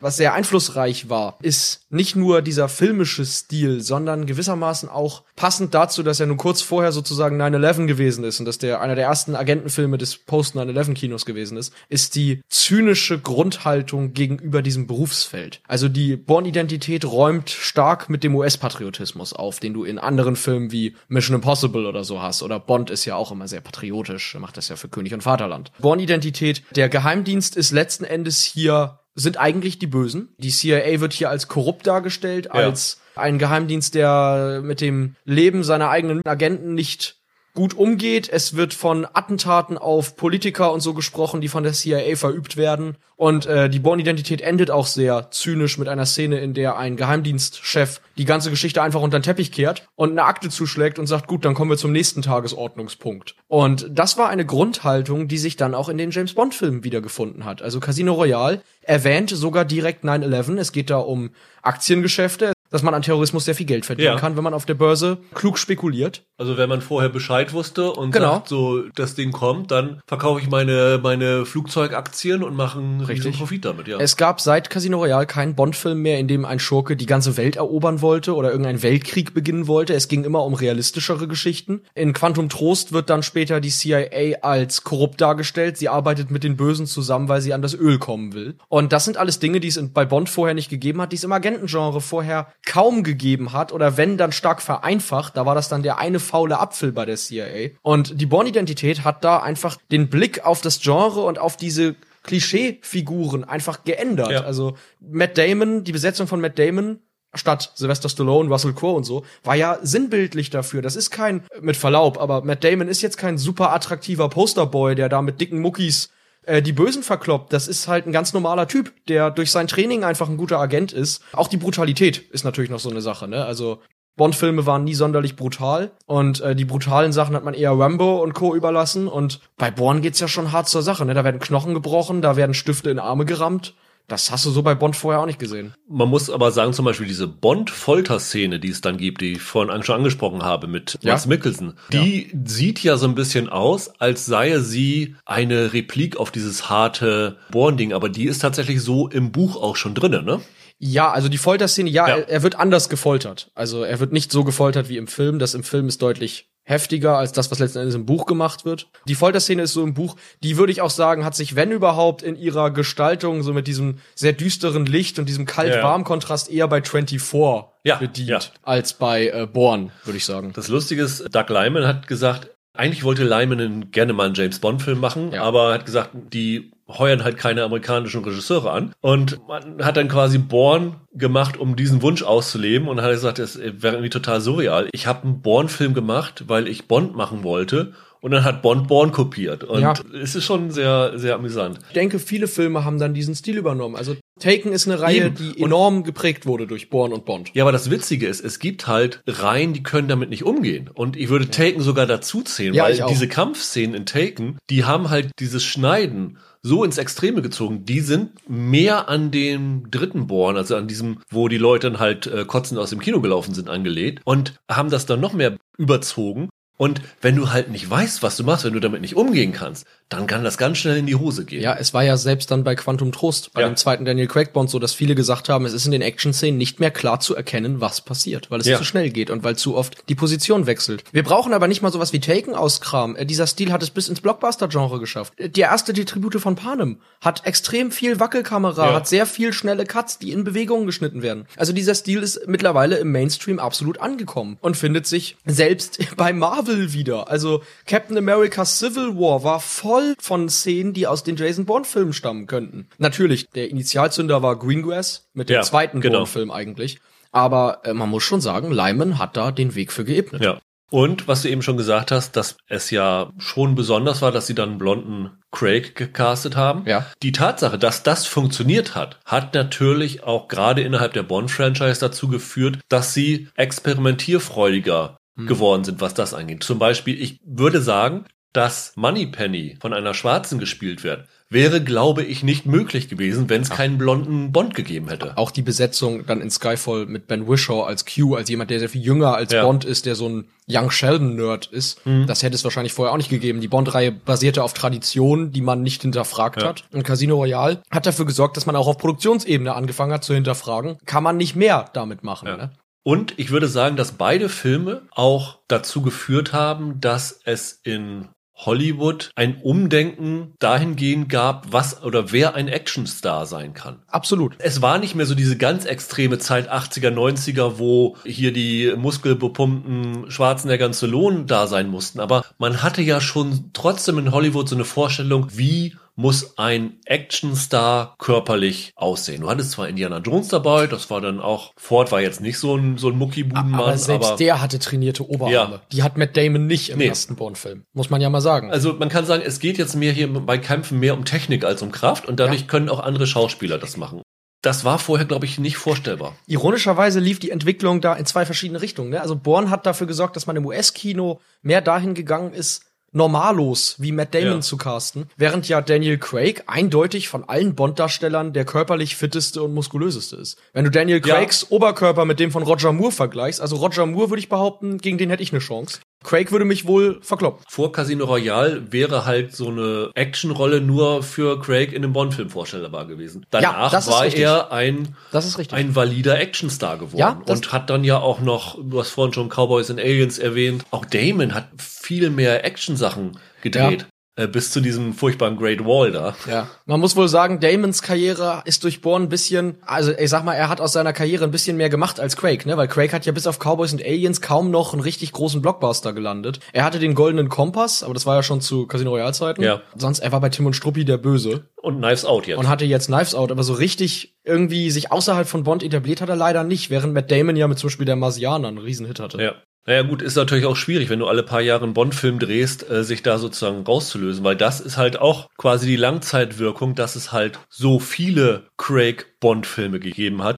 Sie haben ja dann auch alles versucht, um ihn zu halten. Das zeigt ja auch, dass er Ja. da schon, ich würde fast sagen, mittlerweile nach Connery so als zweitbester Bond gilt, weil er wollte ja immer aussteigen, dann haben sie ihm ja so mit Geld zugeschüttet, dass er dann nochmal wieder weitergemacht hat. Man muss sogar sagen, keiner hatte je so viel Einfluss als Hauptdarsteller Ja. bei Bond. Er wollte für Spectre Christoph Waltz, er wollte Sam Smith, er wollte Billie Eilish. Also, weißt du, seit Spectre ist er einer der Produzenten der Filme. Das gab's vorher auch nicht. Und du bist mittlerweile so, denke ich mal, bei Bond, dass es so ist wie Ende der 60er, dass du dir eigentlich Niemanden anders niemand vorstellen. anderen vorstellen kannst. Ne? Das ist ja schon, also wenn du jetzt guckst, die Liste der Kandidaten, die gehandelt werden, das sind zum einen Typen, die Craig ähneln, also die wirklich nach ihm gemünzt sind, oder zum anderen total blasse Leute. Also das wird wirklich sehr, sehr schwer für jeden nach, nach Craig in die Rolle zu schlüpfen. Und bei Matt Damon ist es noch schlimmer, weil sie haben es ja versucht, mit Jeremy Renner dann einen Ersatz zu machen. Ja. Und das ging ja so in die Hose, dass dann Damon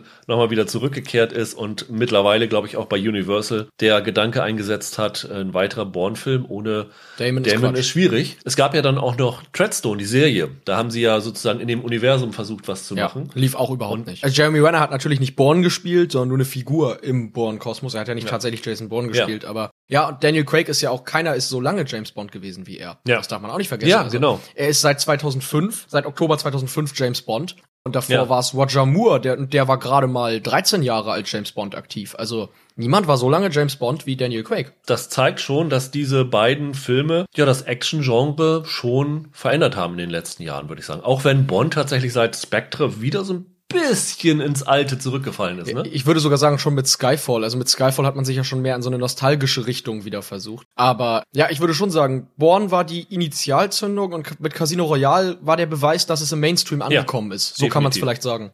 Kommen wir zu unserem fünften Duell. 2-2 steht's im Moment. Ansichtssache habe ich es mal getauft.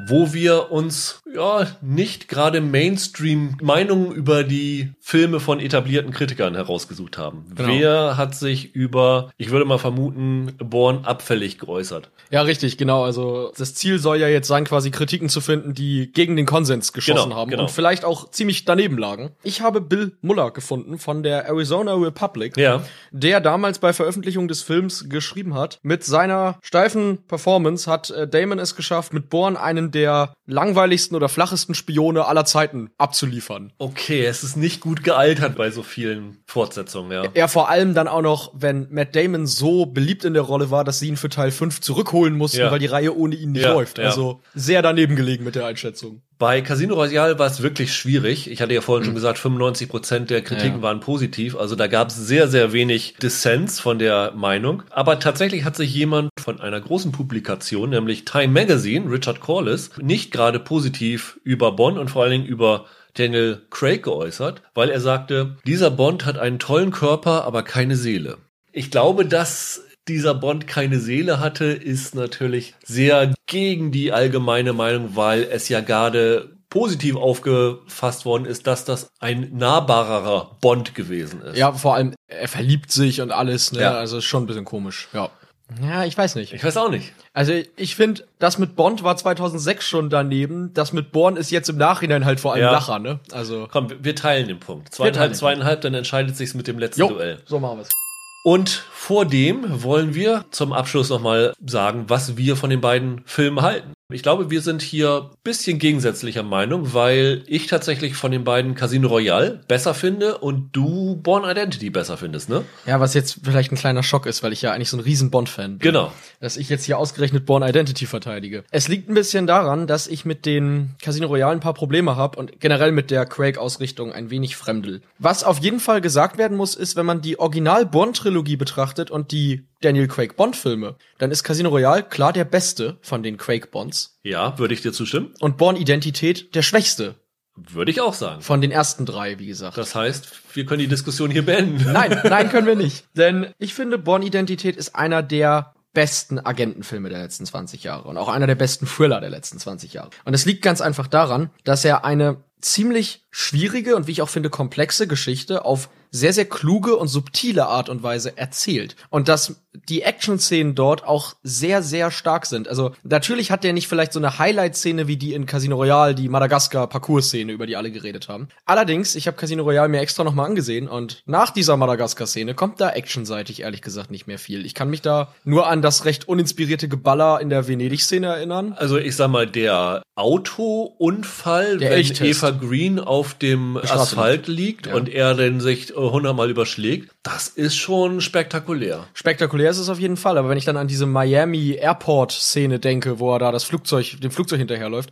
das ist halt so eine Szene, die könnte straight aus einem Pierce Brosnan Bond kopiert sein. Das ist genau das langweilige Materialschlachtgedöns, das sie eigentlich mit nach den Brosnan Bonds ablegen wollten. Und ich finde die Bourne-Reihe, also gerade der erste Teil, hat echt starke Action. Es gibt diese ziemlich coole Verfolgungsjagd mit so einem Mini quer durch Paris. So eine Mischung ist aus einer Verfolgungsjagd aus einem alten Bond-Film, wo sie auch mit so einer Karre durch die Gegend kurften und die ziemlich an die Verfolgungsjagd aus Bullet erinnert und an die auch angelehnt ist. Also diese legendäre mit Steve McQueen damals. Ich finde, dass diese Szene mit dem Clive Owen, mit dem Professor, dieser Shootout, das ist eine Szene von der Qualität, wie ich sie bei Casino Royale ehrlich gesagt nicht finden kann, was Spannung und Charakter durch Action angeht. Und dann bin ich auch davon überzeugt, dass die Geschichte besser ist. Ich finde zum Beispiel die Liebesgeschichte in die Born-Identität ist viel stärker als die in Casino Royale. Da würde ich tatsächlich gegen argumentieren, weil ich finde, was mir wirklich negativ aufgefallen ist, und das hatte ich nicht mehr so präsent bei den Bourne-Filmen, ich hatte gedacht, dass die Marie, die Franka Potente-Rolle, aktiver eingebunden ist. Und sie ist eine sehr, sehr passive Figur, die tatsächlich, wenn Jason Bourne in seinem Apartment mit einem der Attentäter kämpft, nur in der Ecke steht und ab und zu mal ruft Vorsicht oder sowas und sonst nichts macht. Als Frauenfigur ist sie wirklich so dieses typische Liebchen, die aber eigentlich nicht so viel eigene Identität neben dem Liebchen sein hat. Und das fand ich so als Ausarbeitung einer Frauenfigur ziemlich schwach. Das ist eher wie so ein alter Bond-Film mit einem Bond-Girl, das nicht so ganz glamourös ist, aber von der Aufgabenverteilung nicht viel mehr zu tun hatte. Bei Casino Royale kann man auch sagen, dass der Film nicht unbedingt bei vielen Bond-Girls sehr progressiv ist und man kann auch durchaus zu Recht kritisch anmerken, dass es der erste Bond-Film ist, in dem alle Bond-Girls draufgehen. Ja. Was einerseits für die Entwicklung der Figur wichtig ist, für die späteren Filme. Das, was hier passiert, das hat ja seine Nachwehen noch in den späteren Filmen noch. Ja. Das ist ja auch so die Begründung für diesen Charakter, weil er sich ja. dann nicht mehr binden will, weil dieser Verlust so schmerzhaft war. Ja. Aber zum Beispiel der, die Eva Green Figur, wie die sich entwickelt, dass sie dann am Ende der Bösewicht hinter dem Ganzen ist und so ein bisschen in die femme fatale Rolle geht, das macht die Rolle letztendlich doch interessanter als zum Beispiel die Franka Potente Rolle und macht auch die Beziehung zwischen den beiden äh, interessanter und komplexer nicht ganz alles, was du gesagt hast, stimmt jetzt. Also natürlich ist Franka Potente passiver in den Action-Szenen, das ist richtig. Wo sie aber zum Beispiel sehr aktiv ist, und das ist wieder sehr ungewöhnlich für diese Art von Film, ist in der Liebesszene, die es dann gibt.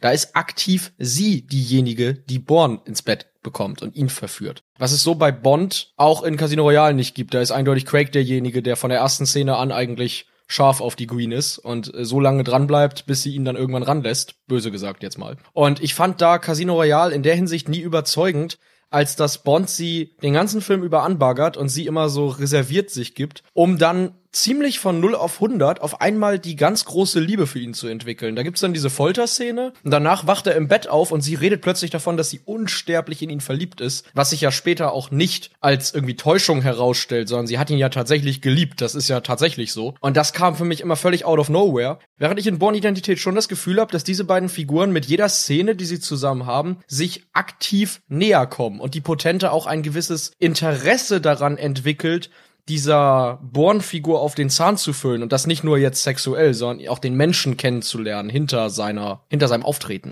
Aber wenn das so wäre, hätte denn Greengrass nicht im zweiten Teil mehr mit ihr angefangen? Nee, nicht unbedingt, weil es ist für den zweiten Teil ja schon ganz praktisch, was er da mit ihr so anstellt. Also ganz einfach deshalb, weil die Idee ja war, ihm im zweiten Film das wegzunehmen, was er jetzt hat. Im ersten Film ist die ganze Prämisse, Bourne hat seine Identität, sein Leben verloren. Und im zweiten Film nimmt Greengrass ihm sein neues Leben weg. Das ergibt für mich schon Sinn. Vielleicht mochte auch die Potente als Schauspielerin nicht. Ja. Das weiß ich jetzt nicht, keine Ahnung.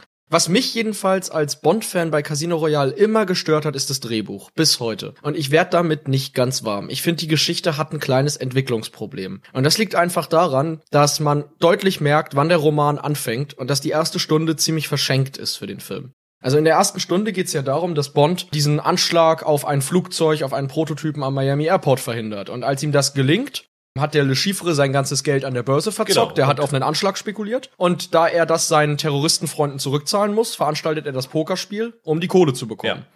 Und Casino Royale beginnt damit, dass das bereits passiert ist, also dass Le Chiffre Mafia-Geld verzockt hat und dass Bond eben das Baccarat-Spiel dann ableisten muss, um ihn halt zu schlagen. Im Film ist es jetzt so, dass Bond aktiv verhindert, dass Chiffres Anschlag funktioniert, was im Film nie wieder aufgegriffen wird. Le Chiffre erfährt nie, dass es Bond war, der ihn in diese missliche Lage gebracht hat. Und ich finde, die Beziehung zwischen den beiden Figuren ist total unterentwickelt. Die sitzen am Pokertisch und spielen miteinander. Aber die eigentliche Verbindung, die sie im Plot miteinander haben, spielt keine große Rolle. Sie ist irgendwie egal. Und das ist genau das, was in einem Drehbuch passiert. Wenn ich einen Roman habe und eine Vorgeschichte zu dem Roman mir ausdenke, aber danach nicht genug in die Geschichte des Romans eingreife, um meine Vorgeschichte zu rechtfertigen. Casino Royale fängt schlicht nach einer Stunde nochmal von vorne an. Und das finde ich vom Pacing her extrem unglücklich. Während ich bei Born Identity der Ansicht bin, dass der ein ziemlich perfektes Pacing hat. Das stimmt. Also der Speed der Handlung, würde ich dir zustimmen, ähm, ist bei Born äh, besser, was auch an der kürzeren Lauflänge, glaube ich, liegt, ne? Auch und daran, dass wir halt mit jeder Szene was Neues erfahren. Also wirklich in jeder Szene gibt's eine neue Information. Das ist sehr Hitchcock-artig Also in der ersten Szene wissen wir nichts, in der zweiten haben wir eine neue Info, in der dritten die zweite neue Info, während wir bei Bond halt immer so Pausen in der Handlung haben. Es liegt natürlich ein bisschen an dem Amnesie-Plot begründet, dass wir die Bourne-Figur noch wenig kennenlernen. Er ist halt so ein weißes Blatt Papier, der auch in dem ersten Film zumindest noch relativ wenig Kontur hat. Also die Mhm. Figur Bourne wird eher in den Folgeteilen ausgearbeitet. Ja, er ist im ersten Film so eine Projektionsfläche Genau. für den Zuschauer. Und hier bei Casino Royale hast du natürlich, du sagst, diese erste Stunde ist für dich sinnlos, weil sie die Handlung erst dann später angeht. Aber Ja. diese erste Stunde ist, glaube ich, sehr, sehr wichtig, um zu etablieren, wer ist James Bond. Also zum Beispiel diese Eröffnungsszene Mhm. hat ja seinen Grund, um zu sagen, das, das ist ja nur so, ein- so ein Ding, wer ist James Bond? Also die, die Geburtsstunde von 007, nicht die Geburtsstunde von Bond, sondern die Geburtsstunde von 007. Ja, genau. Und diese Action-Szene in Madagaskar ist, um zu etablieren, was für Fähigkeiten er hat und Was für ein großes Ego er hat. was für ein ja Ego er hat. Genau, so, solche Sachen. Das heißt, jede Action-Szene oder jede Szene, die vor dem Pokerspiel ist, dient dazu, um diese Figur James Bond zu charakterisieren. Und das finde ich dann sehr gut. Das ist alles richtig. Ich finde allerdings, man merkt bei Casino Royale, dass hier versucht wird, eine Filmart, nämlich einen Bond-Film, Ja. dreidimensionaler zu machen und tiefgründiger zu machen. Das ist auch alles fein. Aber letzten Endes wird der Film seine Naivität nicht so ganz los, die zum Beispiel Born-Identität nicht hat. Born-Identität würde ich als recht gestanden und recht erwachsen bezeichnen. Und bei Bond gibt es halt so Szenen, ich verstehe ja, dass die am Anfang zeigen wollen, dass Bond noch kein erfahrener Doppel-Null-Agent ist. Der Mann ist aber um die 40. Und der nimmt am Anfang des Films eine Waffe und stürmt eine fremde Botschaft und ballert da irgendwelche unschuldigen Soldaten über den Haufen. Da kannst mir nicht erzählen, dass ein Unerf er ist ja nicht unerfahren, er hat eine Militärkarriere hinter sich. Das ist mir einfach drei Nummern zu doll. Das ist einfach so diese Naivität, die Blockbuster an sich haben. Er macht nicht einfach einen Fehler, er ist nicht einfach unprofessionell. Das ist schlicht ein Amoklauf, was er da macht. Da finde ich, sind die Bourne-Filme erwachsener in ihrer Darstellung des Geheimdienstlebens und überhaupt, wie Menschen miteinander umgehen. Ich finde, da ist Casino Royale schwankt immer zwischen, wir wollen ambitionierter sein, wir wollen dreidimensional werden, wir wollen tiefgründig werden. Gleichzeitig ist das aber noch so eine Naivität der alten Bond-Skripts und das beißt sich für mich zu oft im Film. Wir können ja vielleicht festhalten, dass Born Identity der bessere Actionfilm ist und Casino Royale das bessere Charakterdrama. Also zum Beispiel, was ich bei Born halt schwierig finde, ist, dass der Film, weil es so sehr um diese Amnesie geht, nicht schafft, einen echten Gegenspieler zu etablieren. Also du hast dann natürlich diese Clive Owen-Figur, die drei Minuten Screentime hat, aber so ein bisschen als der große Widersacher Ja. aufgebaut wird und es dann so eine 30 Sekunden Szene im Kornfeld gibt, wo er ihm so einen wichtigen Satz über Treadstone und sowas sagt, aber der hat halt keine Konturen. Dann gibt's halt diesen Typen, der dann in, in seinem äh, Apartment ist. Das ist halt so ein typischer Henchman, wie du ihn in früheren Bond-Filmen immer hast. Und hier hast du halt mit dieser Mats Mikkelsen-Figur doch einen ziemlich guten Gegenspieler. Wo ich dir recht geben würde, ist, dass der Film den riesen Fehler macht, dass auf einmal irgendwer anders auftaucht und dann ist Mats Mikkelsen weg. Dann kommt jemand anders. Also ich, ich würde sagen, dass der Nachklapp hinter der Folterszene, der hat ein bisschen Probleme bei Bond. Also ich finde zum Beispiel diese, diese Venedig-Action-Szene Super schwach. nicht besonders gut. Das muss ich sagen. Sie ja. hätten den Mikkelsen einfach die Folter überleben lassen Ja. und ihn denjenigen sein sollen, Exakt. der sich in Venedig mit Vespa Exakt. trifft. Und das ist halt wieder dieses Ding. Nur weil das im Roman so ist, müsst Ja. ihr es nicht im Film auch so machen. Gerade wenn ihr halt sowieso schon die Geschichte Ja. ja. geändert habt. Ich würde dir zustimmen, dass Bond die besseren Charaktere hat. Gerade halt hinsichtlich der Schurken, das stimmt, da hat Bourne halt Chris Cooper und Brian Cox sind halt irgendwelche Bürokraten. Das ist ja auch der Gag des Films. Ja. Und zu Clive Owen gibt's ja die lustige Geschichte, dass er mal am Set von der Inter, von der Reporterin gefragt wurde, was seine Rolle ist. Und er gesagt hat, das kann ich Ihnen nicht sagen. Ich setze eigentlich nur eine Brille auf und pose. Mehr mache ich eigentlich gar Ja. nicht. Und es stimmt, das ist auch genauso. Ich finde allerdings, Born-Identität ist jetzt kein Film, der sich über seine Gegenspieler definiert. Es ist wirklich ein Ja. Actionfilm, der auf seine zwei Hauptfiguren. der, der Gegenspieler ist eher in dem Fall selber, ne? Sein, sein altes Ich sozusagen. Genau, also das ist ja ein Film, der so ein bisschen philosophisch die Frage stellt, können wir uns ändern oder Ja. sind wir dazu vorherbestimmt, der zu sein, der wir sind, sozusagen.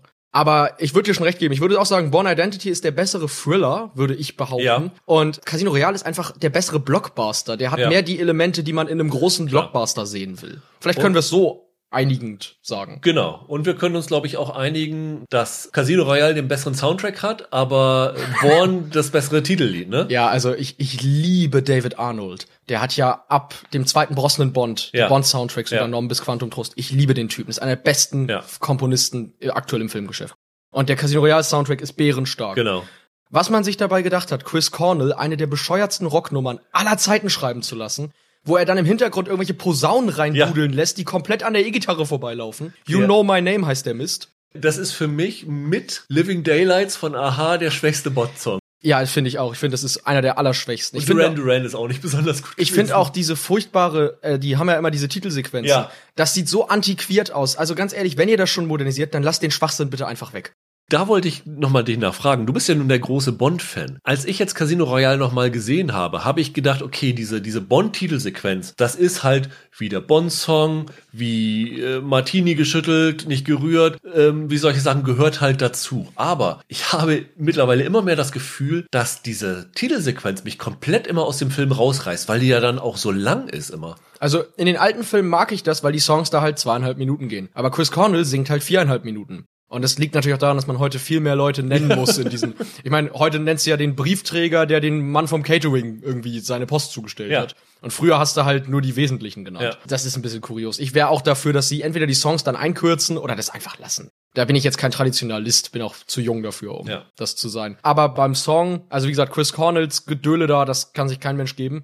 Der Born-Soundtrack ist eigentlich ganz schick, er ist, er ist nicht so einprägsam. Die Melodien funktionieren alle ganz gut, aber da ist nichts Einprägsames bei. Er hat mich tatsächlich wirklich zwischendurch genervt ein bisschen. Also Ach, tatsächlich? Da fand ich, merkt man so ein bisschen so dieses Synthesizer-Alter an. Das fand ich jetzt nicht so doll. Ah, gut, okay. Aber ich finde halt der Endsong von ist- Moby, gut, ja. Extreme Ja, Ways, ja, den finde ich ja. klasse. Und witzigerweise war der, ist der ja so klasse, dass er in allen fünf Born-Filmen immer im Abspann läuft. Ja. In jedem Born-Film läuft ganz am Ende Extreme Ways von Moby. Dann lass uns doch unser Duell Beenden? beenden mit Merch Madness.